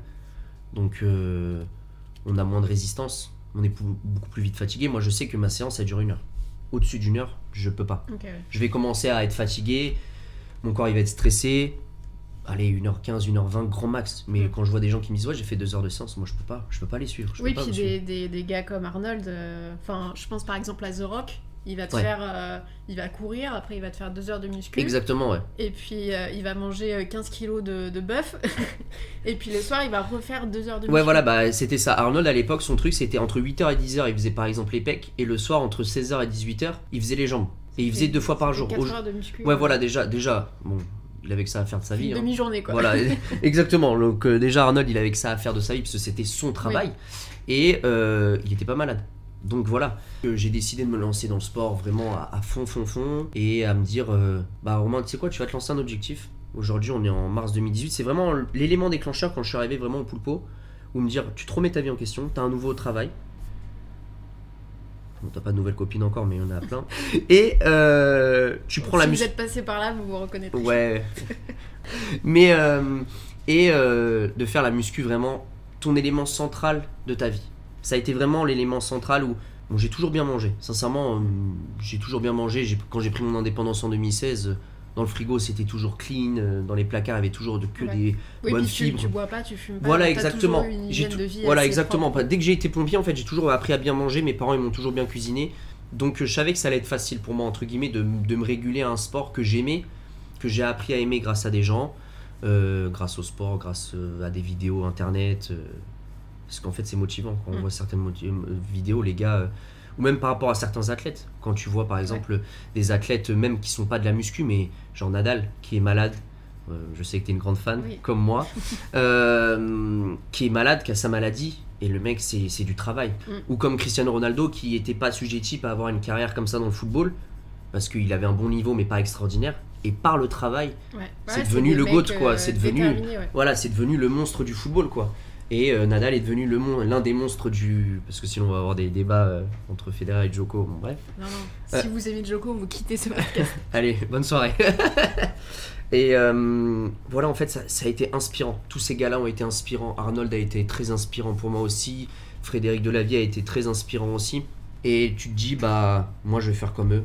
Même si je suis malade, par rapport à Nadal surtout, même si je suis malade, je vais, je vais tout défoncer. Et à ce moment-là, je me suis dit, pourquoi tu te lances pas dans une compétition Donc, euh, de monter sur scène, de me faire juste un kiff, de me dire, bah, tu vois, t'es malade. Mais moi, la maladie, euh, je vais être très vulgaire. Moi, la maladie, euh, je te baise, entre guillemets. Je, suis- je suis plus fort que toi. Même si tu m'as mis des freins dans ma vie, et tu m'as niqué ma vie, parce que j'ai dû changer totalement de, de, Ouais. de, de vie. Mais aujourd'hui, sincèrement, je suis plus heureux aujourd'hui dans ma vie actuelle que la vie d'avant. Euh, bah, je vais réussir à faire quelque chose d'extraordinaire. Et donc, je suis monté sur scène deux fois. Et euh, ça a été un... Du coup, c'était une. euh, pour expliquer un petit peu, Oui. c'était une compétition de bodybuilding. du coup Ouais, exactement. De, c'est donc le bodybuilding. Pour ceux qui savent pas, en fait, c'est des compétitions comme euh, par exemple la plus prestigieuse du monde, c'est la compétition Olympia. Donc c'est des compétitions de posing. En fait, il y a des catégories de poids. Donc catégorie men's physique. Donc moi, c'était ma catégorie. Donc on pose en short sur scène à faire des poses imposées par le par le jury. Et donc voilà, ça a été. J'ai fait une première compète en mars 2019. Donc j'ai fait quasiment un an de préparation pour me retrouver à ce point-là, où j'ai été beaucoup aidé par des personnes euh, qui étaient de ce milieu-là, du sport vraiment, où c'est des gens que j'ai rencontrés extraordinaires, euh, qui m'ont aidé à arriver là. Et euh, ils ont appris à connaître ma maladie aussi, parce qu'ils ne savaient pas que j'étais malade. On se croisait tous les jours à la salle, je sais, ouais, bonjour, ça va, Ouais. ça va et tout. On a beaucoup discuté, et ces gens-là m'ont aidé à devenir encore meilleur. Euh, et à me permettre de monter sur scène quoi. Et du coup, euh, bah, les compètes de bodybuilding, c'est un peu, euh, c'est un peu mal vu par le, par le peuple. C'est très mal vu Parce malheureusement. que euh, vous êtes, euh, enfin vous êtes, les hommes et les femmes Ouais. sont euh, euh, aspergés de, de produits De bronzants, tan, de tan, euh, ouais, en exactement, slip, à exactement. faire des positions improbables. Eh, on est très sexy. hein. On mettra une photo euh, de- pour, pour de- montrer. de Romain à, à la compète. Euh, toi, c'était vraiment dans un objectif de te dire, euh, je monte sur scène et Exactement. j'ai pris le dessus sur cette maladie. Exactement. Moi, c'était pas un but. euh, c'était pas un, ouais voilà c'était pas un objectif de me dire je vais faire ma carrière là-dedans Mm. parce qu'il faut savoir que aujourd'hui bon moi c'était il y a donc putain bientôt 5 ans déjà Ouais. ça fait mal il y a 5 ans la musculation le bodybuilding et le fitness n'étaient même pas autant Ouais. mis en avant qu'à l'heure qu'à l'heure actuelle à l'heure actuelle il y a tous les gamins que vous allez dans une salle euh, Basic Fit, euh, Keep Cool euh, et Fitness Park, je vais citer trois marques, je sais pas si c'est pareil que à la télé. non, tu peux- Et euh, entre guillemets, et tous les gamins, ils veulent aller sur scène maintenant. Faire euh, de- rentrer soit devenir euh, influenceur fitness ou soit rentrer à se dire ouais moi j'ai fait une compète de body, une compète de il y a le powerlifting aussi qui rentre beaucoup en jeu maintenant. Euh, je suis allé sur scène, euh, moi je suis, je suis un monstre et tout ça. Moi c'était pas du tout dans ce but là. C'est- Mais parce que euh, pour aller à la salle aussi, je trouve que cette génération, c'est beaucoup du show-off. Oui. C'est beaucoup. euh, je veux me montrer, donc Ouais, du coup, tellement. bah, sur scène, Ouais, exactement. sur les réseaux. Sur les réseaux, tu ouais. vois, euh, ils À essayer vont- de décrocher des faire sponsors à droite, à gauche. curls à 4 kilos et après ils vont se faire une story snap. Tu ils, vois. vont, ils vont flexer devant le miroir, euh, faire des poses, alors que euh, ils sont encore. euh, ils avaient mon corps quand j'avais 15 ans, quoi. Donc, Petite ouais, là, c'est des attaques parce qu'on le voit trop souvent, malheureusement. Mais, Mais, oui, c'est une génération qui est beaucoup plus focus sur l'aspect physique Ok, clairement. et clairement. le un peu m'as-tu vu que, que toi c'était vraiment euh, Ah, bah, un mais. challenge personnel quoi, de revanche euh, sur, Ouais, sur le revanche sur la vie, la exact- maladie, euh, exactement. C'était, moi, c'était plus une attaque envers ma maladie, en mode, euh, moi, je suis meilleur que pour toi. un- voilà, un voilà, exactement. Tu vois, je vais te mettre plus bactère. Je suis pas dans le truc de me dire. euh, Après, franchement, j'ai pris, j'ai pris goût. J'ai pris goût, énormément goût à la compétition. J'ai adoré être sur scène. Donc il faut savoir, c'est pas des grandes compètes que j'ai fait, c'est des grands prix. Donc pour expliquer un petit peu, il y a des compétitions amateurs. Après, il y a les grands prix qui sont un petit peu juste au-dessus. Et après, il y a les compétitions de fédération. Donc tout ce qui est IFBB, AFBB, donc euh, c'est les fédérations françaises euh, de, de bodybuilding, où après on essaie de décrocher une carte professionnelle pour devenir professionnel là-dedans. Voilà, exactement. Il faut savoir qu'un bodybuilder ne gagne pas très bien sa vie. Il Ouais. faut savoir que c'est très compliqué. Souvent, il dépense plus d'argent dans tout ce qui est produits dopants et Les manger, coachs, les, coachs, manger, coach, euh, coacher et les compléments alimentaires que les gains à la fin d'une compétition. Donc Mm. moi c'était pas à but là de me dire je vais devenir influenceur fitness euh, machin. Même si ça me faisait kiffer d'être sur les réseaux, à publier mes premières vidéos, à me dire ouais voilà vous voyez mon évolution, je passais de ça à ça. Ouais, mais parce que c'est motivant aussi. voilà euh, exactement quand tu reçois des messages et tout c'est Déjà, tu pars. Moi, ce que j'aime avec la, la muscu, c'est que tu pars de rien et, et tu, tu construis ton corps, ta discipline, ton Exactement. mental, etc. Donc, déjà, ça, c'est super motivant. Mais, euh, mais de partager aussi, surtout toi, par rapport à ta maladie, Ouais. tu vois que tu inspires d'autres personnes. Donc, il y a un petit côté euh, ah mais c'était c'était satisfaisant. Exactement, c'était c'était gratifiant de fou et même si euh, voilà comme je dis à l'époque franchement il y a 5 ans pour devenir connu sur euh, YouTube ou Instagram c'était hyper compliqué. Aujourd'hui tu postes une vidéo de exercice fessier euh, top 3 euh, euh, bouti, les meufs vous avez euh, 4000 abonnés derrière. hein. et donc moi c'était pas à but là même si j'aurais adoré avoir un peu plus de, de visibilité à l'époque pour parler surtout de ma maladie en plus. Pour parler de la maladie. C'était même pas pour... c'est toujours gratifiant, comme on a dit, de, de se faire connaître par son physique. J'ai pas un physique non plus extraordinaire, mais pour la maladie que j'ai, je trouve que j'ai un très très bon physique parce que Hmm. Normalement c'est pas atteignable quasiment avec euh, ce genre de maladie là. Parce que 90% des gens qui sont malades, ils ont pas le- ce mental là, et je leur souhaite d'avoir ce mental là, de se dire je vais sortir de mon lit et essayer de, de faire autre chose. Bon, après, il y a des gens qui peuvent pas Ouais, sortir de de leur lit, mais. la douleur pour. euh, Voilà, exactement. Que de s'apitoyer sur son sort. Parce que moi, j'en connais. hein. Il y a des gens, euh, y a des clients, ils viennent te parler des fois au bar. Ils savent pas que tu es malade, mais eux, ils ont leur pire maladie du monde. euh, alors qu'ils ont rien du tout. Et t'expliquent c'est ça que- comme. euh, C'est ce que je disais à, à Christelle. Oui. Je sais pas si t'avais écouté Si, l'épisode. ouais. Mais euh, je lui disais qu'en fait, depuis que je l'ai rencontré, Ouais. tout le monde me saoule. Ouais, bah oui, oui. Dès qu'on vient se plaindre euh, de tout et de rien, je, je- je pense à elle et je me dis, ferme-la. quoi. Ouais, mais voilà, mais c'est ça en fait le truc. Et Mais du coup, ouais, toi qui du coup est au, aux premières loges Ouais. parce que c'est ta maladie, bah tu, tu te dois d'être bienveillant et de pas envoyer chez tout le monde. t'as envie des fois. hein. Mais, euh, mais tu te dis, ouais, de, de quoi il me parle lui Ouais, voilà, c'est ça. Et en fait, moi, je souhaite à tous tous les gens qui sont malades de trouver ce mental, parce qu'il faut le trouver. Ouais. Ça arrive pas comme ça, hein. sincèrement, ça, ça tombe pas du ciel, parce que, bah, comme j'ai dit, tout je- le monde ne peut pas l'avoir. Voilà, exactement. Je suis tombé en dépression et il y a des gens qui sortent jamais cette dépression. Et je leur souhaite de sortir parce que quand tu sors grâce à quelque chose, donc moi ça a été un élément de trois facteurs, mais tu te retrouves, euh, tu te dis mais en fait derrière j'étais une grosse merde. Quand tu regardes derrière toi après et tu vois le parcours te- que tu as parcouru pour arriver, moi quand je suis, arri- je suis monté sur scène et voir mes amis qui étaient devant moi, fiers de moi, il y en a qui, qui pleuraient. Alors que c'est con, tu vois, c'était c'était une compète, on était à Beauvais. Ouais, mais c'est l'accomplissement. Voilà, exactement. le- on, était, on était à. Beauvais, mais on était quand même devant 1500 personnes quasiment. Tu vois tes potes qui sont là, qui sont tellement heureux pour toi. Tu sors de scène, toi t'en peux plus. T'as fait une sèche qui a duré. euh, Bon, moi j'avais la chance de sécher très rapidement parce que je ne suis pas très épais et j'ai un très très bon métabolisme. Euh, j'ai fait une sèche de 4 semaines, mais t'es épuisé. T'as pas bu depuis 24 heures. Tu sors de scène, t'as ton meilleur pote qui t'apporte une bouteille. Tu bois, t'es- tu le prends dans tes bras. Il est en train de chialer limite parce qu'il est fier de toi et que t'as des gens, même des, des gens que tu connais pas, ils viennent te voir et tout, euh, ouais, t'as le plus beau physique de la scène et tout, c'est hyper gratifiant alors que les gens ne savaient pas que j'étais malade. Et il y a beaucoup de gens qui ont su que j'étais malade de cette compète-là. Après, parce qu'ils ont vu bah, les, le Grand Prix qui a publié après les photos. Et ils ont, ils ont vu ma mention, ils sont cliqués sur mon profil, ils ont vu que j'étais malade. Et à ce moment-là. Ouais, c'est euh, encore plus gratifiant. ouais, parce que, de ouf. coup, Et après, ils t'envoient un message en mode. maladie. Voilà, il y a beaucoup de gens qui ont répondu à, à ma photo que j'avais mis avec ma médaille et tout ça en me disant Mais Romain, on savait pas que t'étais malade, c'est extraordinaire ce que t'as fait, t'étais tellement rayonnant sur scène. Parce que, en fait, moi, quand je suis monté sur scène, c'était un kiff. Franchement, c'était un kiff. J'avais tout le temps le sourire. Bon, parce qu'il faut savoir qu'en men's physique, c'est pareil, ça compte beaucoup. Il faut tout le temps sourire, Ouais. il faut avoir une prestance sur scène, il faut être à l'aise. Et moi, je suis quelqu'un de hyper social déjà dans la vie. Je parle avec tout le monde, je rigole avec tout le monde, je souris tout le temps. Donc pour moi, c'était un jeu en fait. Mm. Et donc en fait, les gens ils ont dit ouais, mais sur scène, tu souriais tout le temps. On voyait que t'étais pas épuisé, on dirait. Alors qu'au fond, moi, j'étais au bout de ma vie. euh, Tu m'aurais donné un lit, j'aurais dormi dans les secondes qui suivaient, tu vois. Ouais, t'étais en mode. euh, Ah ouais, mais face, franchement, ouais, c'était. Mon corps, il tenait debout, je sais pas déjà comment. Moi, j'ai pris ce kiff-là et de me dire, bah, j'ai réussi ce que je voulais faire. Bon, j'ai pas eu la première place, j'ai été deuxième. À la fin, je me suis dit, quel kiff en fait. Ouais. Quel kiff. Et tout de suite derrière, je suis reparti sur une autre prépa en novembre euh, 2019. Ok.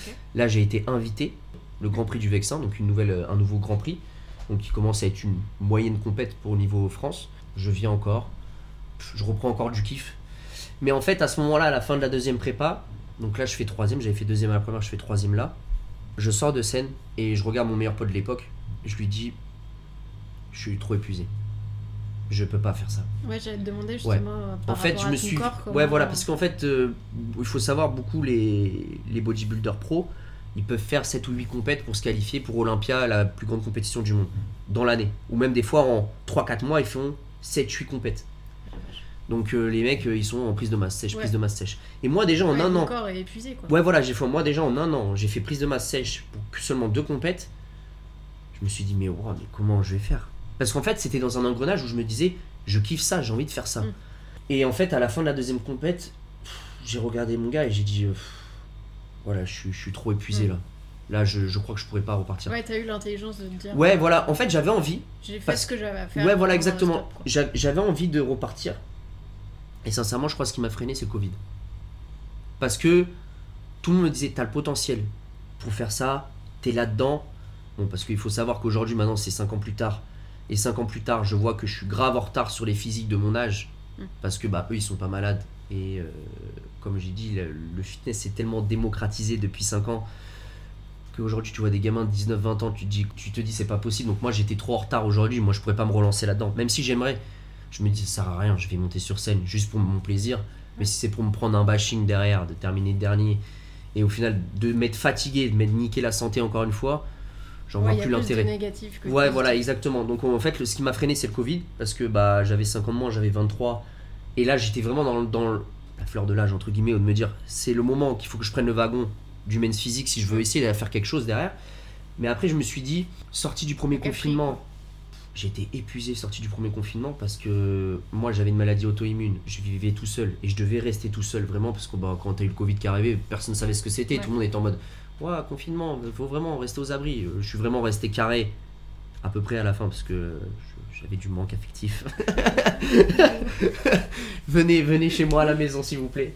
Mais euh, je, je suis sorti de voilà et après bah, après j'ai eu une nouvelle vie, j'ai rencontré ma copine actuelle. Je ressentais plus cette envie Hmm. et surtout la force parce que je sais qu'aujourd'hui des fois je me dis tiens je vais reprendre euh, une prépa mais dès que je commence ma prise de masse je suis déjà fatigué. Ouais. Ou alors aujourd'hui il faut savoir que je fais des prises de masse, des mini sèches, je fais pas des sèches extrêmes comme je faisais à l'époque parce que c'est toujours mon plaisir. La muscu ça sera toute ma vie. Ouais. Euh, Oui, c'est ta passion. Quoi. voilà, exactement, c'est ma passion, c'est ce qui m'a permis de sortir de cette maladie. J'en suis pas sorti, mais de, de cet esprit négatif de la maladie, je veux dire plutôt. Et euh, aujourd'hui, euh, voilà, le, le- le bodybuilding, pour moi, c'est fini, mais la muscu, ça sera jamais fini Mm. pour moi. C'est vraiment le truc de me dire, là, je sais qu'on est au mois de janvier, je vais repartir sur une prise de masse qui va durer 3 mois, je pense, jusque fin mars, où je vais manger davantage, mais juste parce que c'est mon plaisir. Ouais. C'est mon kiff. Et c'est ce qui me permet de. Sincèrement, c'est c'est une phrase choc, mais de me maintenir en vie quand même. Mm. Parce que quand j'étais en dépression, pour moi, j'étais plus en vie. Et c'est pour ça que ça m'a amené à faire une tentative Ouais, de suicide, tu vois. Donc, euh, quand la muscu, franchement, c'est euh, c'est mon premier repère dans ma vie. C'est bête, hein, c'est méchant pour ma famille ou quoi. Non, Mais je, je- je comprends. C'est fait. c'est- c'est mon premier repère. C'est J'y vais là-bas tous les jours. Quasiment tous les jours. Bon, des fois, j'y vais cinq fois ou six fois parce que bah, il y a des imprévus, il y a de la vie tous les jours aussi. Oui, tu vois sûr. ta famille, tu sors, tu travailles. Des fois, tu peux pas y aller tous les jours. Mais j'ai ce manque-là tous les jours. De me dire, euh, voilà, pourquoi j'y suis pas allé aujourd'hui. Je mets mes écouteurs, moi j'arrive à la salle, je mets mes écouteurs, j'ai ma capuche. Oui, ta capuche. Ouais, ma casque. capuche, mon casque ou mes écouteurs, euh, ma casquette euh, vissée euh, à la tête. Et je suis dans mon monde. Je suis dans mon monde, je kiffe mon moment. Même si à la fin de la séance j'ai mal partout. Mais euh, maintenant j'ai appris à vivre avec. Mm. J'ai vraiment appris à vivre avec mes douleurs. Quand on me dit. euh, c'est pour ça que des fois ma copine elle me reproche ça. Elle me demande si ça va, je lui dis oui ça va. Mais parce qu'en fait c'est une habitude de réponse. Oui, bah oui. parce que déjà en 10 plus. J'ai toujours vu mon père dire ça. Mon père est malade depuis que j'ai l'âge de 2 ans. J'ai toujours vu mon père le dire Ça va? Ça va. Alors que je sais qu'au fond, il était au fond du trou, tu vois. Ouais. Mais donc j'ai pris ce repère-là déjà, parce que c'est mon exemple. Et de me dire aujourd'hui où quelqu'un me demande si ça va, je dis Ouais, ça va, tranquille. Alors que dans ma tête, je suis en mode J'en peux plus, frère. Là, je suis, je suis à deux doigts de me mettre, euh, pas en arrêt, parce que bah, quand t'es patron, tu peux pas te mettre Ouais. en arrêt maladie, mais de me dire Je me prends une semaine de repos, tu vois. Euh, ciao, bye, je me barre. tu vois. J'aimerais bien plus souvent, mais voilà. Du coup, euh, pour, pour ceux qui sont pas du tout. euh, qui connaissent pas du tout la muscu Ouais. et qui voient ça vraiment comme un Ouais. sport. euh, on va dire très clairement les, les clichés hein, de, de débiles qui pensent qu'à leur pec. Voilà, hyper narcissique, c'est ça, c'est le gros Mm. problème aujourd'hui de, de l'image qu'on renvoie de la musculation. Ouais. Quel, quel bienfait du coup ça, ça a sur ton mental et sur ton corps? Parce que comme on le dit depuis tout à l'heure, le, le sport c'est vraiment ton, ton médicament et ton, ce qui t'a sauvé. Ouais. Mais du coup, est-ce que tu peux décrire les bienfaits que ça a sur ton mental au niveau de ta discipline, Bah, de ton envie de te lever, de faire mieux? En, fait, en fait, le truc, c'est que la musculation, pour moi, mais après, je pense que c'est comme tout sport quasiment, si t'es vraiment passionné, parce qu'il faut être vraiment passionné déjà pour, euh, pour faire ce sport, parce qu'il faut savoir que le sport, la musculation, est un sport de taré pour moi. Je le dis parce que c'est être sadomaso, et après, tu deviens dans un engrenage où t'en veux toujours plus. De Mm. meilleures performances, de meilleures physiques. Donc voilà, mais après, il faut pas voir l'image de la musculation comme un sport que de narcissique. Parce qu'en fait, c'est un sport de dépassement de soi, comme n'importe quel sport où tu veux arriver beaucoup plus haut. Je sais pas, si tu aimes le foot ou le tennis, tu veux toujours être meilleur. Tu veux pas rester à ton niveau classique. Donc la musculation, c'est pareil. Et aujourd'hui, euh, bah, comme on dit, quand on est dans l'entraînement, ça libère de l'endorphine, la dopamine. Tu kiffes ça. Tu kiffes ça de t'entraîner. Et c'est le kiff de se dire, bah aujourd'hui j'ai pris 42 kilos, demain je pense 50 et j'ai Mm. réussi, tu vois. C'est le kiff de se dire, je sais pas, j'ai passé 5 tractions, demain. mieux que la veille. Voilà, exactement, c'est le dépassement de soi chaque jour, de se dire je suis meilleur, je serai meilleur demain. Mais c'est aussi, comme je dis, un sport de taré parce que des fois, quand la veille t'as été meilleur et le lendemain t'es moins bien, Mm. bah t'es dégoûté. T'es dégoûté. Surtout, euh, surtout nous les femmes, parce que Ouais. ça, ça change beaucoup par rapport au cycle. Ouais, au cycle des hormones, et, ouais, bien sûr. Et du coup, euh, Ouais, d'un jour à l'autre, Ouais. tu, peux, euh, tu peux diviser tes, Ouais. tes perfs par deux. Quoi. Bah, dis-toi que moi, c'est un peu pareil à cause de ma maladie. Ouais. C'est que des fois, il y a des jours où, bon, il faut savoir pour les gens que- qui me connaissent déjà, ils le savent, mais je suis quelqu'un qui charge beaucoup.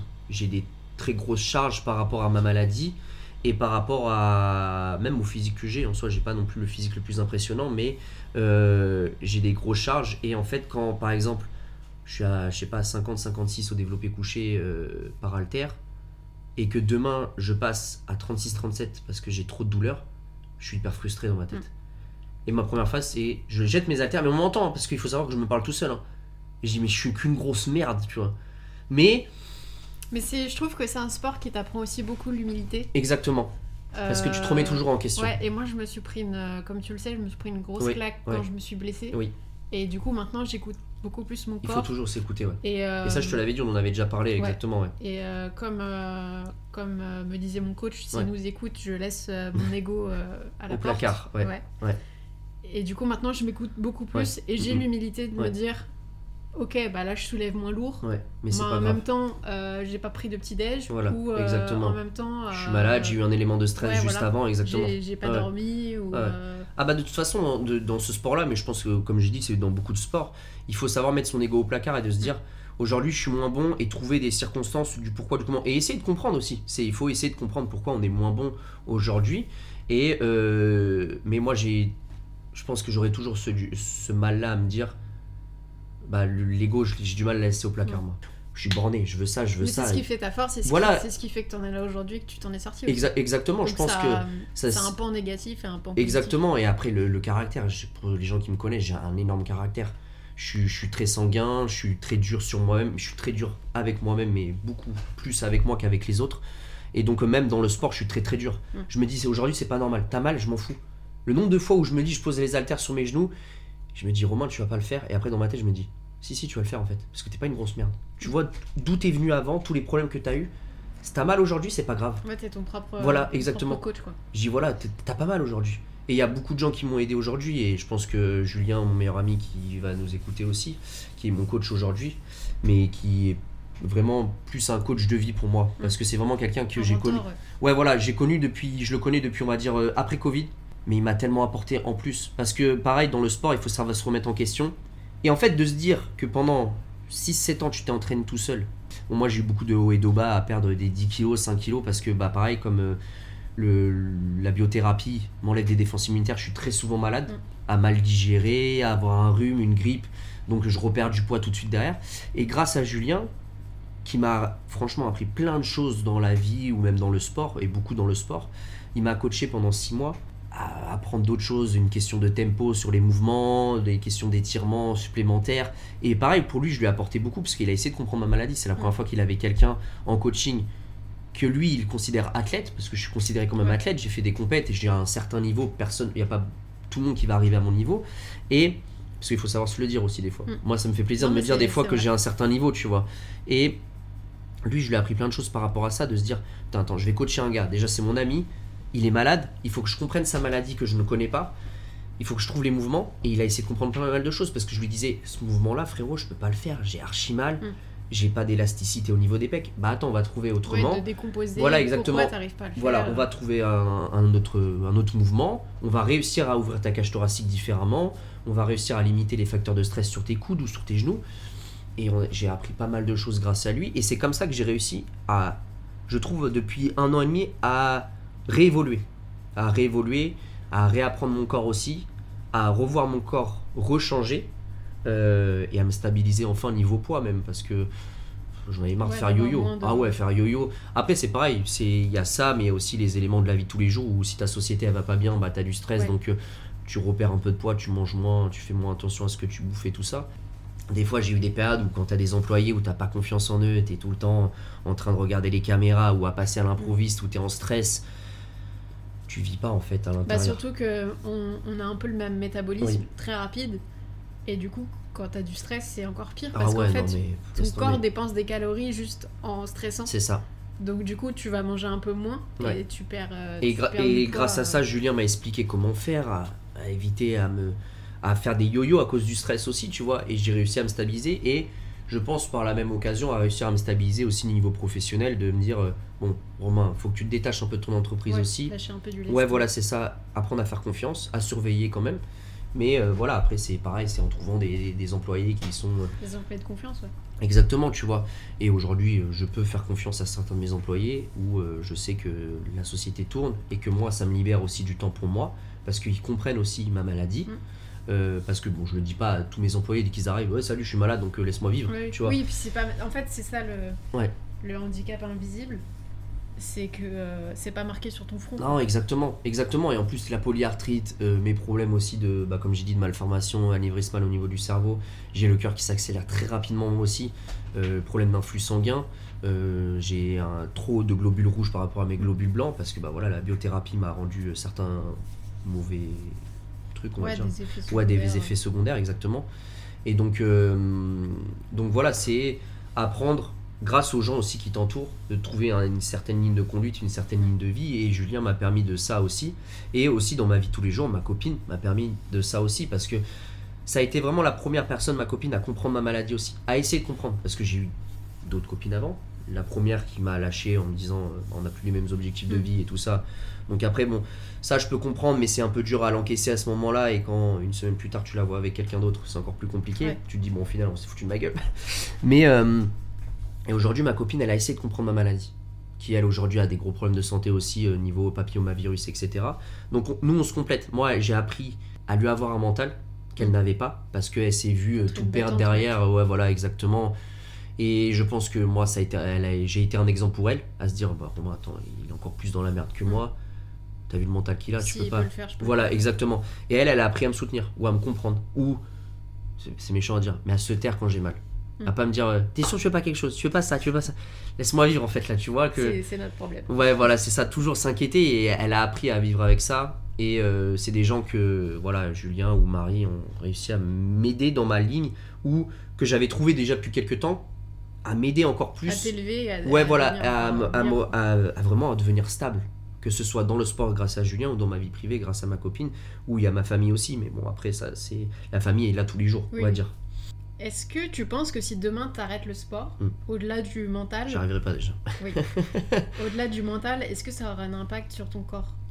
Oh oui, Est-ce que Ouais. il y aura moins de douleur, plus? Plus. Moi, je pense que plus parce que hum, mon corps est habitué à travailler comme ça. Mon corps est habitué à, à, à faire des efforts considérables tous les jours. Donc, euh, le truc, je pense que si demain je lui enlève ça, mon corps, alors peut-être que si je lui enlève progressivement, il va s'habituer. Mais je pense que si je lui enlève tout d'un coup, Ouais. il va être perdu. Quand tu as la même routine depuis Des années, ouais. Ouais, des années. Là, là, je vais prendre depuis après Covid, parce que pendant le Covid, bah, on n'a pas eu de salle de Mm. sport. Merci, euh, monsieur Emmanuel Macron, et monsieur Véran et tout ça. Bon, bref. Mais mars 2021, donc on va dire depuis vraiment trois ans, là, je suis dans une routine où j'ai des entraînements chaque semaine. Il n'y a que quand je pars en vacances où j'essaie de couper un peu. Euh, mais. euh, donc en fait, quand tu rentres dans une routine, le corps, il est habitué. C'est un peu comme le médicament, je disais tout à l'heure, où il est habitué. Donc je pense que si je lui refais un élément de stress à tout enlever demain, les douleurs, je pense, sont supplémentaires. Parce que moi, mon corps s'est habitué, même malgré la maladie, à être hyper actif. Et je pense que ma maladie se plaît à se stabiliser comme ça Ouais. parce que je suis comme ça. Que demain, si elle est plus habituée et qu'elle trouve un Romain complètement mou dans le canapé, à rien faire, à se déplacer à peine, bah elle, elle va prendre Ouais, le dessus. décupler. Ouais, elle va prendre le dessus. Parce qu'en fait, j'ai trouvé ce juste milieu-là dans ma maladie, même si, comme j'ai dit, j'en fais trop. Ce juste milieu-là de me dire, là, je dois être hyper actif et je suis bien comme ça. Et il y a des gens qui trouvent leur juste milieu à être tranquille derrière, Mm. derrière un bureau ou euh, à être tranquille à pas faire de sport, quoi. Comme toi, t'as le la force, le courage et la discipline. C'est Merci. vraiment un peu Ah, là, je- là, je vais kiffer. euh, d'aller à la salle malgré ta maladie. Ouais. Euh, quel conseil tu donnerais à quelqu'un qui veut se prendre en main, Ouais. qui a un peu la flemme, Ouais. et qui a pas encore été touché par la, la foudre euh, sportive, Ouais. et qui du coup a un peu du mal, tu vois, à se mettre euh, le pied à l'étrier? Bah. Quel conseil tu lui donnerais pour, euh, pour... pour, pour moi, déjà, le motiver? Comme je dis, on est rentré dans un mood où le fitness est devenu euh, une mode. Mais il faut pas rentrer dans ce mood-là pour tout le monde. Je trouve que C'est pas un sport pour tout le monde. Voilà, exactement. Moi, moi, je dis quand il y a des gens qui vont à la salle et qu'au bout de 6 mois, tu les vois, ils viennent plus qu'une fois, ils ont la flemme. Ouais, mais il faut que je me mette au sport. Et mon grand, il y a tellement de sports sur la terre. Il y a tellement de trucs où tu peux te, te dépasser, te surpasser. Euh, je sais pas, il y a du tennis, il y a du golf, il y a du ping-pong, euh, j'en sais rien. Je donne peut-être pas les meilleurs exemples du monde, mais il y a du rugby, il y a du foot. Il y a tellement de sports. Il y a de la course à pied, il y a du vélo. Trouve quelque chose qui te passionne. Avant de trouver quelque chose, de faire comme les autres pour perdre du poids, par exemple, si c'est un exemple, je sais pas, quelqu'un qui est un peu en surpoids et qui veut perdre du poids, il n'y a pas que la salle, mon grand. Il n'y a pas que le tapis de course pour avoir le cul de tout le monde euh, sur Insta, tu vois. C'est vrai que de nos jours, on dirait que le seul sport, c'est la muscu. C'est ouais, muscu fitness, d'aller à la salle parce que, bah, sincèrement, notre fil euh, Instagram ou TikTok est rempli que de ça. Bon, peut-être parce que nous, on like que ça aussi. Oui. Mais 80% pour moi, il n'y a que ça maintenant. Les- les- les- Il y a plein d'autres sports. Et il faut, en fait, pour moi, il faut trouver quelque chose qui vous passionne. Moi, ça a été la muscu qui m'a passionné parce que j'ai aimé ça tout de suite. Euh, ou, euh, comme j'ai dit, j'ai lu des bouquins de. Pour moi, il faut trouver quelque chose qui te passionne et se mettre à fond dedans. Et tu verras que essaye plusieurs choses. C'est pas grave, même si tu as 35 ans et que tu dis bon là j'ai jamais fait beaucoup de sport, il faut que je trouve quelque chose. Bah, tu vas peut-être te passionner pour un sport qui n'est pas commun. Mm. Euh, je sais pas, euh, ouais, comme je dis, je sais pas, un ping-pong, un badminton, un, un truc que personne fait. C'est pas obligé que ce Ouais. soit tout le monde qui fasse Ouais, ça. trouver sa niche. Voilà, parce que se dire ouais bah je vais faire du foot. Oui bah Les oui, fléchettes. euh, voilà. Ouais les fléchettes. Oui bon après à part le poignet, je suis pas sûr que Oui. il y ait une grande discipline. Bah par exemple il y a des gens qui comprennent pas. Moi pendant très longtemps j'ai regardé, bah grâce à mon grand-père, le Tour de France. Mais le Tour de France, c'est trop bien, Romain. Le... Ah, moi j'adore, moi, moi je, j'a- je regarde tous les résultats. Je regarde plus maintenant parce que c'est trop long et j'ai pas le temps. Mais Moi, je le mets en fond Ouais. quand je travaille. tu mets que la montagne, c'est ça? Tu mets que quand c'est les Pyrénées et les Alpes? Non, mais en fait, et je pense que tu vas comprendre de quoi je parle, euh, juste l'ambiance sonore, Ah oui, exactement, les ouais. commentaires, Ouais, le les klaxons, de- machin, le mec qui bruit s'enflamme des parce qu'il y a un mec à attaquer Ouais. alors qu'on est à fait, 15 ça, ça km. me rappelle l'été chez mes grands-parents. Ouais, d'accord, oui, bah je suis d'accord. Parce du que. coup, même si euh, je saurais pas t'en citer un, juste d'avoir ça, Non, ouais, je suis d'accord. je suis dans un mood particulier et, et j'adore. Alors qu'il y a des gens qui disent, mais pourquoi tu regardes ça? Tu te Mm. fais chier devant le truc. Ah, Et je peux aussi, comprendre parce encore, que. toi, t'es un garçon, moi je suis une fille, euh, Ouais. j'ai 29 ans et on me dit, mais, mais qu'est-ce que Ouais, alors tu sais, tu restes, tu restes quoi 5 ton heures devant le mec quoi qui pédale, tu vois, t'es en mode, mais t'es t'es barjo, quoi, tu vois. Mais euh, si tu vas pas là, on regarde 5 heures euh, un match de Nadal qui tape dans une balle, tu vois. Mm. C'est pareil, tu vois, en soi. Oui, en fait, chacun, chacun son sport. Pour... Ouais, ouais, bah oui, oui, bien sûr. Franchement, trouver quelque chose qui vous passionne. C'est pas obligé que ce soit la muscu, euh, le fitness ou quoi. C'est que, Ouais, se tester. ouais, voilà, c'est tester. truc, Tu quoi. peux tester, même à 35 ans, 36 ans, tester 3-4 sports avant de trouver ce, ce qui te plaît, tu vois. La natation, peut-être, ça peut te plaire, tu vois. C'est un, un sport qui travaille en plus euh, toute la musculature du corps. Donc, euh, c'est franchement, pour la polyarthrite, ça tombe très bien que je parle de la natation, j'y avais pas pensé, mais pour la polyarthrite, c'est le sport le plus conseillé. ouais. Ouais, parce que toutes les maladies articulaires, dans l'eau, c'est le mieux. Mais il faut savoir que je suis phobique de l'eau un peu. Je, je peux faire des grosses crises de panique dans l'eau. Oui, toi la aussi, on a failli te noyer.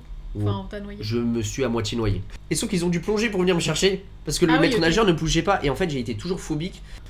Et en fait, donc depuis l'eau, je peux plus. Mais pour les gens qui ont des problèmes articulaires, la natation est un sport hyper conseillé. Ça détend les articulations. Dans l'eau, on se sent plus allégé. Donc euh, c'est pour ça que même moi, quand on est en vacances, je me mets même toujours dans l'eau. Même si je prends un peu sur Ouais, moi. Mais pour me détendre. Ça détend de fou. Donc euh, pour les gens qui, je pense que la natation est un sport qui peut convenir à plein de gens. Après, il y a le complexe aussi de se mettre euh, en maillot de bain, tu vois. Ouais. Donc après, ça c'est un autre complexe. Mais après, il faut apprendre à accepter son corps aussi, tu vois.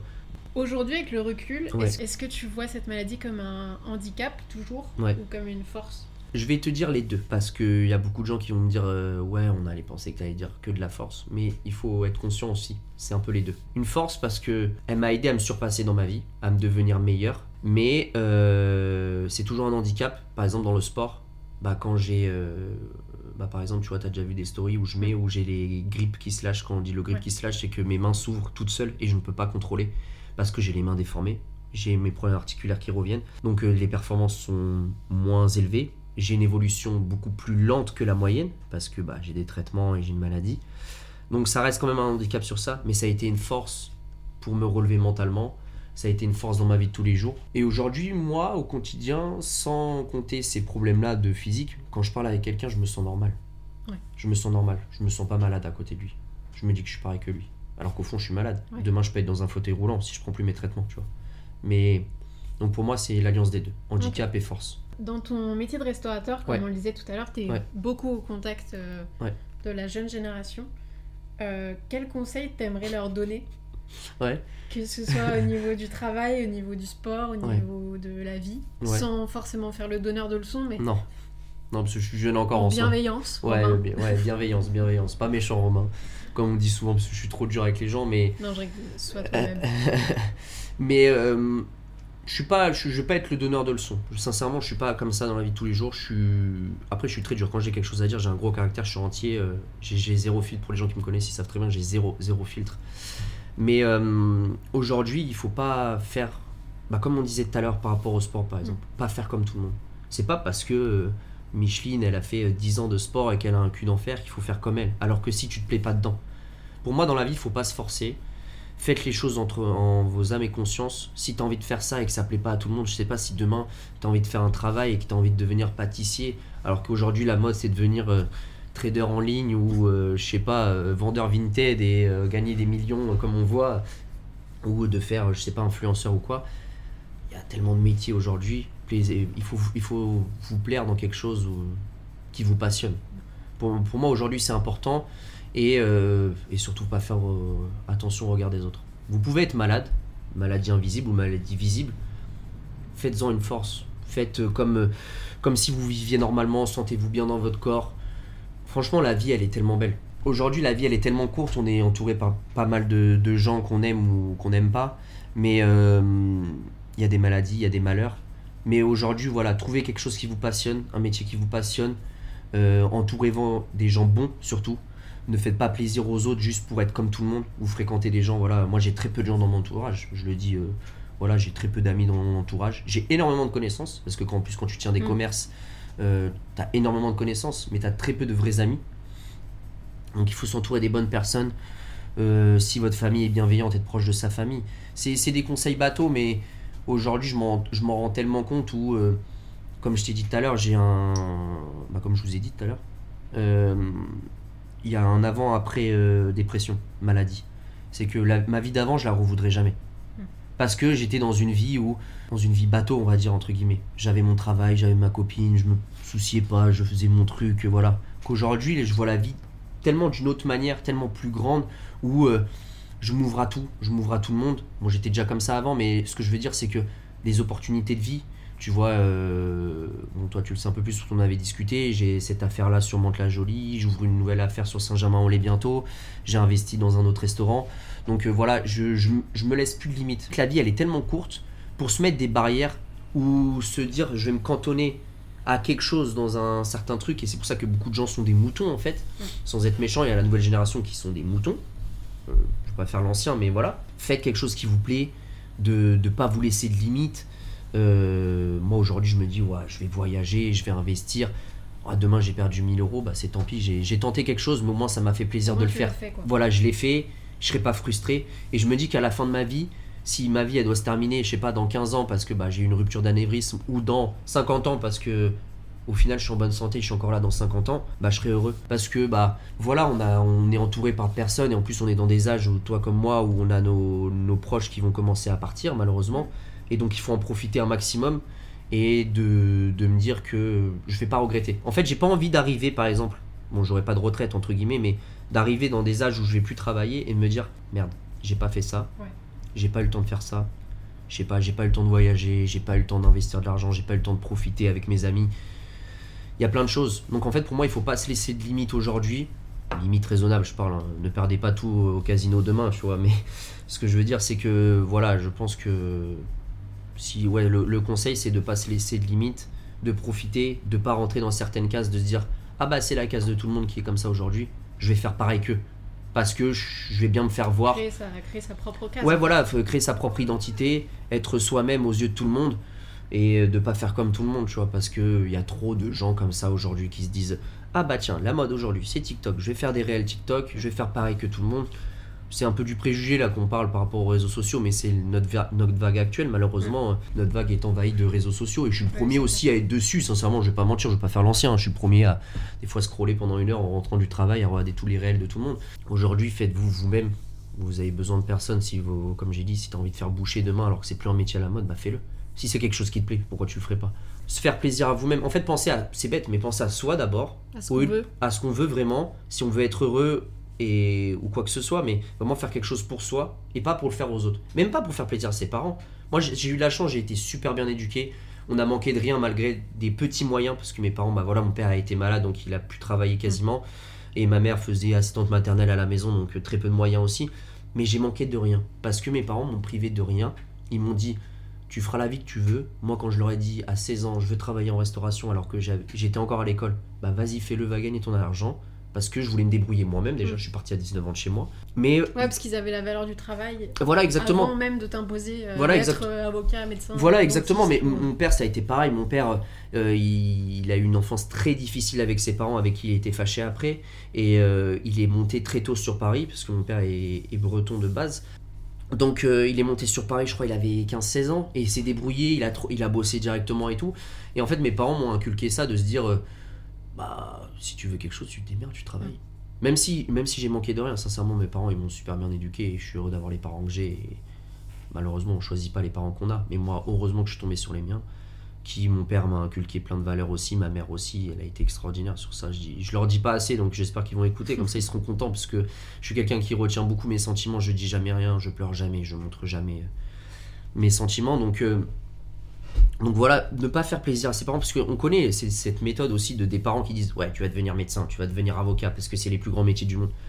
Eh, ton gamin, il a envie de devenir fleuriste, laisse-le devenir fleuriste, Mm. tu vois. Ah ouais, non, Fais- Et il sera sûrement plus heureux qu'en étant Mais clairement. avocat. Mais clairement, mais clairement. Et moi, j'ai eu la chance de ça. Mes parents, ils ont dit Tu veux devenir pompier, policier? Fais ce que tu veux. Travaille, fais ce que tu veux, passe ton permis, tu seras content, Mm. tu vois. Et aujourd'hui, bah, ils m'ont soutenu quand j'ai été malade. Ça a été très dur parce que j'ai été très très dur avec eux. Je pense que ma mère a été marquée, on avait rediscuté il y a pas longtemps, marquée par cette tentative de suicide aussi, parce qu'elle a vu son fils euh, rentrer dans, Ouais, dans ça mon appartement. maman, Ouais, voilà, exactement. J'étais en sang par terre euh, avec mon chien apeuré à côté. Et d'ailleurs, c'est pour ça que j'ai un lien très très proche avec mon chien. Il est tout le temps apeuré, le pauvre. En gros, voilà, euh, il faut pas, faut pas faire plaisir aux autres pour se dire voilà, j'ai fait plaisir à mes parents, je suis devenu ça, tu vois. Moi, mes parents, ils m'ont laissé vivre comme j'avais voulu. J'ai eu un entourage après, euh, j'ai eu des amis aussi nocifs à une période. Bon, comme tous, je pense, Mm. hein, on apprend à faire nos choix, mais faites vos choix aussi sur vos amis. C'est pas parce que lui, c'est le leader de la bande, entre guillemets, quand on est au collège, lui, c'est le leader de la bande, je vais me filer derrière lui, je suis un mouton, tu vois. Et pas se dire aussi, euh, parce qu'il y a beaucoup ça, pas se dire, euh, ouais, euh, cette amitié me correspond plus, mais Ouais. comme ça fait 10 ans, je peux pas. Bah, mal- malheureusement, aujourd'hui, tu vois, moi, il y, a des- il y, a- bah, il y a des gens que j'avais rencontrés, je citerai pas son nom parce que par respect, mais qui m'a apporté énormément. Et malheureusement, aujourd'hui, on se voit plus. Bah, c'est la vie. Mm. Malheureusement, je l'ai très très mal pris, sincèrement, j'ai pas trop compris pourquoi. Le pourquoi du comment il, il est parti de ma vie. J'ai eu du mal à l'accepter. Mais je me suis dit après, Romain, pourquoi tu te fais chier à courir derrière quelqu'un qui veut plus être là Mm. Qui te répond plus au message ou qui te répond un message sur 5 Romain, pourquoi tu cours derrière quelqu'un Ça se trouve qu'il veut plus te parler, qu'il a quelque chose à te reprocher, mais qui a pas les couilles de te le dire. Bah tant pis. Tant pis. Eh, t'as déjà perdu assez de temps dans ta vie, t'as été malade, t'es resté en arrêt, en arrêt maladie pendant deux ans, t'as perdu énormément à ce moment-là. Ouais, maintenant je me fais plus chier. hein. Mm. Y a un mec qui me met pas content, ouais, vas-y, va te faire foutre. Fais ta vie. Moi je m'en fous, j'ai la mienne. Je suis très bien tout seul, je suis très bien avec ma copine, je suis très bien avec mes potes que j'ai autour, je suis très bien avec ma famille. Voilà, basta, fais ta vie, je m'en fous. Non, clair, Donc euh, faites vos choix pour vous, par votre conscience vous-même, et pas pour les autres, pour faire plaisir aux autres. Et ça, moi, je l'ai compris aussi tard, hein, je veux pas dire. On a tous fait des erreurs au Mm. collège, au lycée, de se dire, oh, bah, je vais côtoyer cette personne-là pour, euh, pour faire comme tout le monde, tu vois. Mais c'est pas possible, c'est pas possible. Aujourd'hui, sinon, tu seras pas heureux, tu seras frustré en plus après. Et clair. t'arriveras à la fin de ta vie où tu te dis, bon, au final, j'ai été un mouton, j'ai suivi euh, le rythme de la vie, tu vois.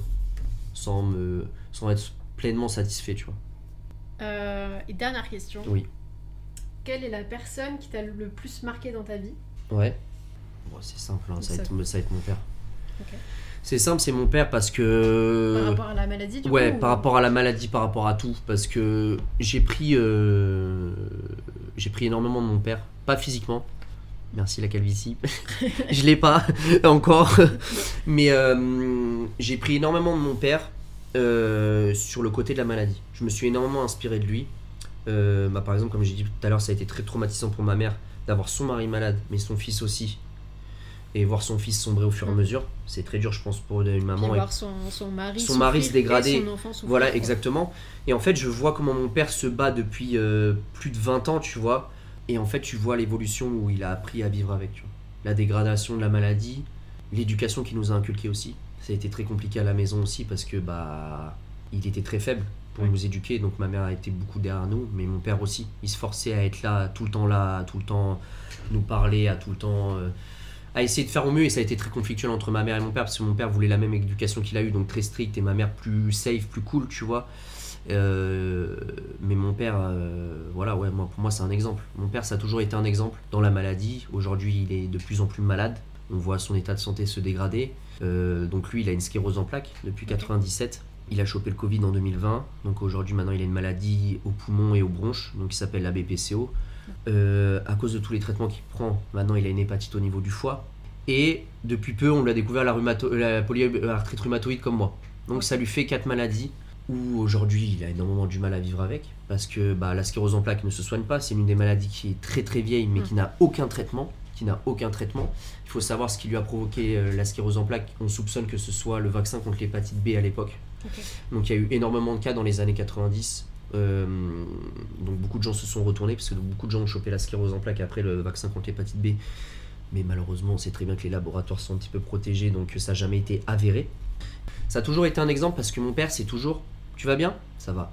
Alors que je sais qu'au fond, il est au fond du trou. Ouais. Et c'est pour ça que j'ai pris ça de lui, de dire tout le temps euh, Bah franchement, ouais, ça va. Ça va. Parce qu'en fait, je me dis Mon père, qui est dans un état encore plus pitoyable que moi, s'il se plaint pas, comment moi je peux Oui, me plaindre tu peux pas te permettre de. Ouais, je comment, comment je peux me plaindre moi, tu vois? Et là, je le vois encore plus descendre. Ces derniers temps, je le vois encore plus descendre. Et moi, le gros problème, c'est que comme lui est pareil que moi, on se dit pas les choses. On a énormément Ouais, du mal à se dire les choses, mais, on se comprend sans parler, sans tu vois. parler, ouais. On est très proche sur ça, on se comprend sans parler. Et on a de la chance d'avoir une famille assez soudée, donc euh, une petite famille. Parce qu'il faut savoir, comme j'ai dit tout à l'heure, la maladie fait fuir les gens. Donc mon père Il a sept frères et sœurs, mais il parle à plus personne. Il parle plus à ses parents, Ah, vache. qui aujourd'hui euh, sont décédés, paix à leur âme, mais je les connais pas. Donc, euh, Hmm. à partir du moment où tu abandonnes ton fils et que tu dis que tu peux pas cautionner une maladie, pour moi, c'est pas des parents. mec. Donc, euh, donc mon, grand, mon père a eu ouais, une, une vie assez difficile dans son enfance et aujourd'hui maintenant avec, euh, avec la vie qu'il a eue. Mais je suis admiratif aussi de ma mère qui a accepté la maladie de mon père. De voir le combat au quotidien de mon père, ça doit pas être facile. Ouais. Ça doit pas être facile. Mais euh, ma mère est plus expressif. Inconsciemment, je suis moins admiratif de ça, Oui, tu vois. C'est pas un, pas un déni envers ma mère, elle m'en voudra jamais. Mais euh, de se dire, euh, elle va plus se plaindre facilement. Des Pas fois, vous ouais. pouvez être dans un mal-être. Ouais, et on l'exprime pas. comme, On a énormément du mal à l'exprimer. Moi, c'est un gros problème, et c'est pour ça que il faut savoir parler aussi des fois. Moi, je le dis, là, là, je vais prêcher, je vais, je vais le dire, mais je le fais pas. Je suis con de ne pas le faire. Mais il faut parler. Parce qu'en fait, nous, on retient tout. Ça provoque du stress encore en plus, comme on disait tout à l'heure. Le mental tourne encore, encore, encore. Et moi, je pense que c'est pour ça que j'ai eu beaucoup plus de conséquences dans ma maladie. Moi, je pense que le stress a été un élément qui, dans ma polyarthrite, ouais, parce que il y a quelque chose que je viens d'y penser, je l'ai pas dit tout à l'heure, mais dans la polyarthrite, et c'est pour ça que c'est bien qu'on a ce dialogue-là de, de tout exprimer, il y a des choses qui me reviennent au fur et à mesure, mais la polyarthrite m'a provoqué, comme j'ai dit, l'anévrisme au cerveau. Mais en décembre 2019, et on sait que ça a été une conséquence de la maladie, j'ai fait un infarctus. La veille du 31 décembre 2019, j'ai fait un infarctus tout seul chez moi. J'ai su que ça allait pas. Je me suis réveillé en pleine nuit, poitrine comprimée, je, je pensais que j'allais mourir. Réflexe tout bête, peu de gens vont savoir, mais en fait je cherchais de l'air. Donc j'ai mis la tête dans la cuvette des toilettes. Parce qu'il y a toujours de l'air qui circule dans une cuvette de toilette, parce que les tuyaux vont vers l'extérieur. Normalement. Normalement.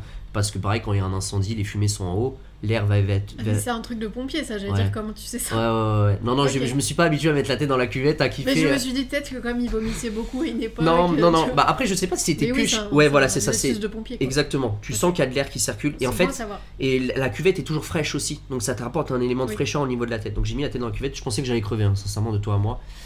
Quand tu es dans ces moments-là, tu te dis que la vie, en fait, elle, elle est tellement rapide. Hmm. Elle est tellement rapide. Et en fait, j'ai appelé les pompiers. Ils ont compris tout de suite parce que j'avais rêvé pas à parler. Ils ont envoyé le SAMU. Aujourd'hui, je suis là pour en parler. Et Euh, t'as pas eu de séquelles du coup non, Ok. j'ai eu énormément, j'ai eu énormément de chance. Aujourd'hui, j'en suis reconnaissant, j'ai eu énormément de chance. Mais moi, je pensais que j'allais y passer, tu vois. Il y a ma meilleure amie qui est venue me chercher à l'hôpital. Euh, moi, je pensais que j'allais y rester, tu vois. Et j'ai mis énormément de temps à le dire à mes parents. Parce que voilà, dans ma famille, c'est notre gros problème, on dit rien. Mon père qui a été hospitalisé, des fois, il nous disait rien. On l'apprenait que 2-3 jours plus tard. Et là, moi, j'ai rien dit. Moi, je suis ta mère, tu me dis pas que t'as fait un infarctus, je te, je te pète la gueule. Bah, mes parents ont toujours eu envie de me péter la gueule. Ouais, je comprends. Mais Là, tu vois, j'ai eu un. Je pense que c'est parce que je vieillis. J'ai Ouais. eu un instinct maternel quand tu m'as dit ça. Ouais. Je me suis mise à la place de ta mère Ouais. et j'ai eu envie de te frapper. Ah bah oui, non, mais vraiment, mais Je te- vraiment. Je te le dis honnêtement. Ah mais tu peux, mais mes parents ils me l'ont dit un, un milliard de fois. Dis-nous les choses, mais j'arrive pas. Je, en fait, je suis quelqu'un qui protège beaucoup. Mm. C'est comme aujourd'hui avec ma copine, je dis Oui, pas c'est tout. de la pudeur et de la protection Ouais voilà, des autres. parce qu'en fait je lui dis toujours, je dis pas quand je vais pas bien parce que je te protège aussi. Je veux pas tout le temps t'inquiéter, tu vois. Parce que je sais que j'ai un mental supérieur. C'est pas pour me vanter, mais un, un mental Mm. supérieur à certaines personnes et j'ai pas envie de te montrer que ça va pas pour que toi ça te mette dans un down Ouais, pas possible, tu vois. Et donc quand j'ai ça soit pas invivable. pour voilà, exactement. Et l'infarctus, je l'ai dit que le lendemain. Euh, et en plus, pour l'anecdote, tu vois, c'est euh, vraiment le lendemain, on devait faire les courses le matin à 10h avec mon meilleur pote pour faire euh, le 31 décembre. Et on devait se rejoindre à métro. Je lui dis, frérot, je vais être en retard. Alors que j'étais branché de partout, masque à oxygène, électrocardiogramme en cours et tout. C'est fou quand même. Euh, des- détaché. du Ouais. truc. Putain, il me dit, ok, pas de souci, qu'est-ce qu'il y a? J'ai dit, mais par contre, il faut que tu viennes me chercher. Il me dit, bah pourquoi ta voiture elle est en panne? Je dis, non, je suis à l'hôpital. Il me dit, mais t'es sérieux en fait? Je lui dis, ouais, ouais. Il me dit, mais qu'est-ce qu'il y a? Ça va pas Je dis, non, t'inquiète, tranquille. Tu vois, je suis totalement. C'est fou quand même. Ouais, et j'ai toujours été comme ça. Je dis non, t'inquiète, tranquille, viens juste me chercher. Et bien sûr, ça a mis énormément de temps aux urgences parce que soir de la veille du 31, effectif réduit, Mm. je me tape un médecin stagiaire qui sait pas quoi faire. Parce que malheureusement, sur l'électrocardiogramme, une fois que ton infarctus est passé, tu vois rien. Tu vois rien. Donc elle, elle voyait plus rien. Donc à la Oui, fin. parce que c'est en direct. Ouais, euh, voilà, exactement. Il y a que quand j'étais dans la- dans l'urgence, dans, dans le SAMU, qu'ils ont vu qu'il y avait quelque chose qui allait pas à l'électrocardiogramme. Mais quand je suis, allé quand je suis arrivé euh, à l'hôpital, il y avait plus rien. Donc à la fin, ils me disent bon, on va vous donner du doliprane et vous pouvez enfin, sortir. L'infirmière du collège, quoi. Ah ouais, mais... Tiens, prends du sucre. Ah non, mais tu sais quoi Ils m'ont fait une ordonnance codoliprane. T'es en mode, mais tu fous de ma gueule quoi. J'ai failli crever là, il y a, il y a 3 heures. Mais t'avais aucun. euh, Sur ton rythme cardiaque, t'avais rien, même pas Quand- de l'arythmie, rien du tout. Si, quand dans le SAMU, si, c'était pas du tout régulier, euh, ils me revoyaient repartir. Mais quand je suis arrivé à l'hôpital, et le problème c'est que c'est le trou noir un peu dans le SAMU, moi. Je Ouais. me souviens pas de tout, je sais pas ce qu'ils m'ont fait, j'ai l'impression qu'ils m'ont fait une injection, mais je sais pas exactement. Et bien sûr, pour avoir les. Parce qu'il faut savoir qu'aujourd'hui, dans les urgences, t'as pas spécialement le détail de ce qui s'est Mm. passé dans le SAMU après, il faut le demander, et il faut que ce soit un médecin qui le demande maintenant. Tu ne peux plus toi demander les résultats, Tu peux même pas demander ce qu'on t'a fait. quoi. Non. et je sais même pas. Je sais même pas ce qu'ils m'ont fait, tu vois. Aujourd'hui, je suis en vie, merci à eux, tu vois. Mais quand je suis arrivé à l'hôpital, j'ai repris un peu connaissance, mais ça faisait quoi 20-30 minutes, j'étais sous oxygène à l'hôpital, j'étais dans un couloir, j'étais branché de partout, et la meuf, elle dit Bah, il n'y a plus rien sur l'électrocardiogramme, on va vous laisser au repos. Sauf qu'on m'a laissé dans un couloir, tu vois. Tu me laisses dans le couloir pendant euh, 6-7 heures, tu vois. Et au final, mes potes sont venus chercher, donc euh, tout le monde chialait. Je dis, Eh, c'est bon, je suis en vie, tu vois. Et le soir, j'étais en train de faire la fête. Et j'ai rien dit à personne dans la soirée. Et à 10h, j'ai failli mourir, maintenant j'ai envie de m'amuser, tu vois. Et je pense que c'est pour Oui, ça du que, coup, ça, c'était un déclic euh, Ouais. supplémentaire. euh. ouais, dans ma vie, ça a été un déclic supplémentaire de me dire, il faut profiter, tu vois. C'est Comme- fou, et t'as failli pas me le dire. On a deux heures Ouais, non, d'enregistrement dé- et ouais, désolé, on clôturer. et Désolé, mais en fait, j'ai fermé mon téléphone et ma ligne de conduite, je l'avais plus devant les yeux et je me suis chié un peu. Donc je suis désolé, donc vous l'apprenez à la fin. Donc euh, c'est pour ça que je suis encore plus admiratif de mon père, tu vois. C'est ce truc de progression de la vie où lui, ça se dégrade, où je vois l'admiration de plus en plus que j'ai pour mon père. Ouais, plus ça. C'est triste à dire, mais plus sa maladie grandit, Ouais, plus, plus on est ad- admiratif. admiration Ouais, bien sûr, aussi. bien sûr, bien sûr. Après, euh, c'est pour ça qu'il y a beaucoup de gens qui, qui me disent, euh, bon ça c'est pour la petite anecdote, tu vois, c'est, euh, j'ai toujours dit en rigolant quand je faisais mes compètes, je disais ouais je suis le fils de Zeus, un peu. Le tatouage. Ouais, d'où le tatouage sur les doigts pour les gens qui me connaissent. Et en fait, les gens, quand je leur dis ça, en fait, je dis parce que c'est pour mon père. En quelque sorte, le tatouage sur les doigts de Zeus, c'est pour mon père. Mm. Oui, j'aime la mythologie grecque parce que j'ai tous mes bras qui sont faits de la mythologie grecque, mais mon un père. hommage, euh, Ouais, voilà, en fait, mon, mon père, pour moi, c'est comme un dieu, tu vois. Je me dis comment il peut être encore en vie après tout ce qu'il a survécu et comment il peut tenir debout, parce que mon père devrait être en fauteuil à cause de la sclérose en plaques. Mais comme il a dit, comme moi tout à l'heure, c'est que il se refuse de se mettre dans un fauteuil parce qu'il sait que c'est le début de la fin. Donc, il se force à Ouais, rester de debout tous les jours. de- Comme moi, je sais très bien que si demain je fais rien, c'est le début de la fin, où ça, ma maladie va se dégrader. Donc je fais du sport. Et bah lui, c'est, je me dis, je me tiens debout. Parce que tu vas te mettre dans un fauteuil, les muscles des jambes vont moins fonctionner, il arrivera Oui, plus à se mettre debout définitivement. Et voilà, exactement. Donc lui, il se refuse. Et donc c'est pour ça que j'ai toujours dit, ouais, je suis le fils de Zeus pour dire, bah voilà, mon père, je suis admiratif de lui. Et voilà, pour la petite anecdote. Ok. Bah, merci beaucoup, Romain. Merci à toi, Emeline, de m'avoir invité. Avec grand Euh, plaisir. J'espère que, euh, j'espère que le, le parcours de Romain sera, sera aussi inspirant qu'il a été pour moi. Et moi, je vous donne rendez-vous le mois prochain pour le prochain épisode de l'anecdote du dimanche. Bon dimanche, à bientôt.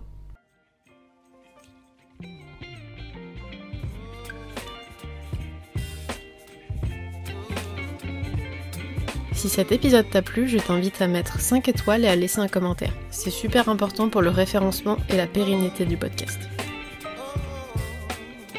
L'histoire de notre invité du jour a fait écho à la tienne. Tu aimerais qu'un proche au parcours inspirant participe lui aussi? Écris-moi. Et enfin, pour suivre toute l'actualité du podcast, les coulisses de création ou me proposer de nouveaux invités, rejoins-nous sur Instagram, anecdote-podcast. Et en attendant le prochain épisode, je t'invite à toi aussi prendre le temps de discuter avec tes amis. Passe un bon dimanche.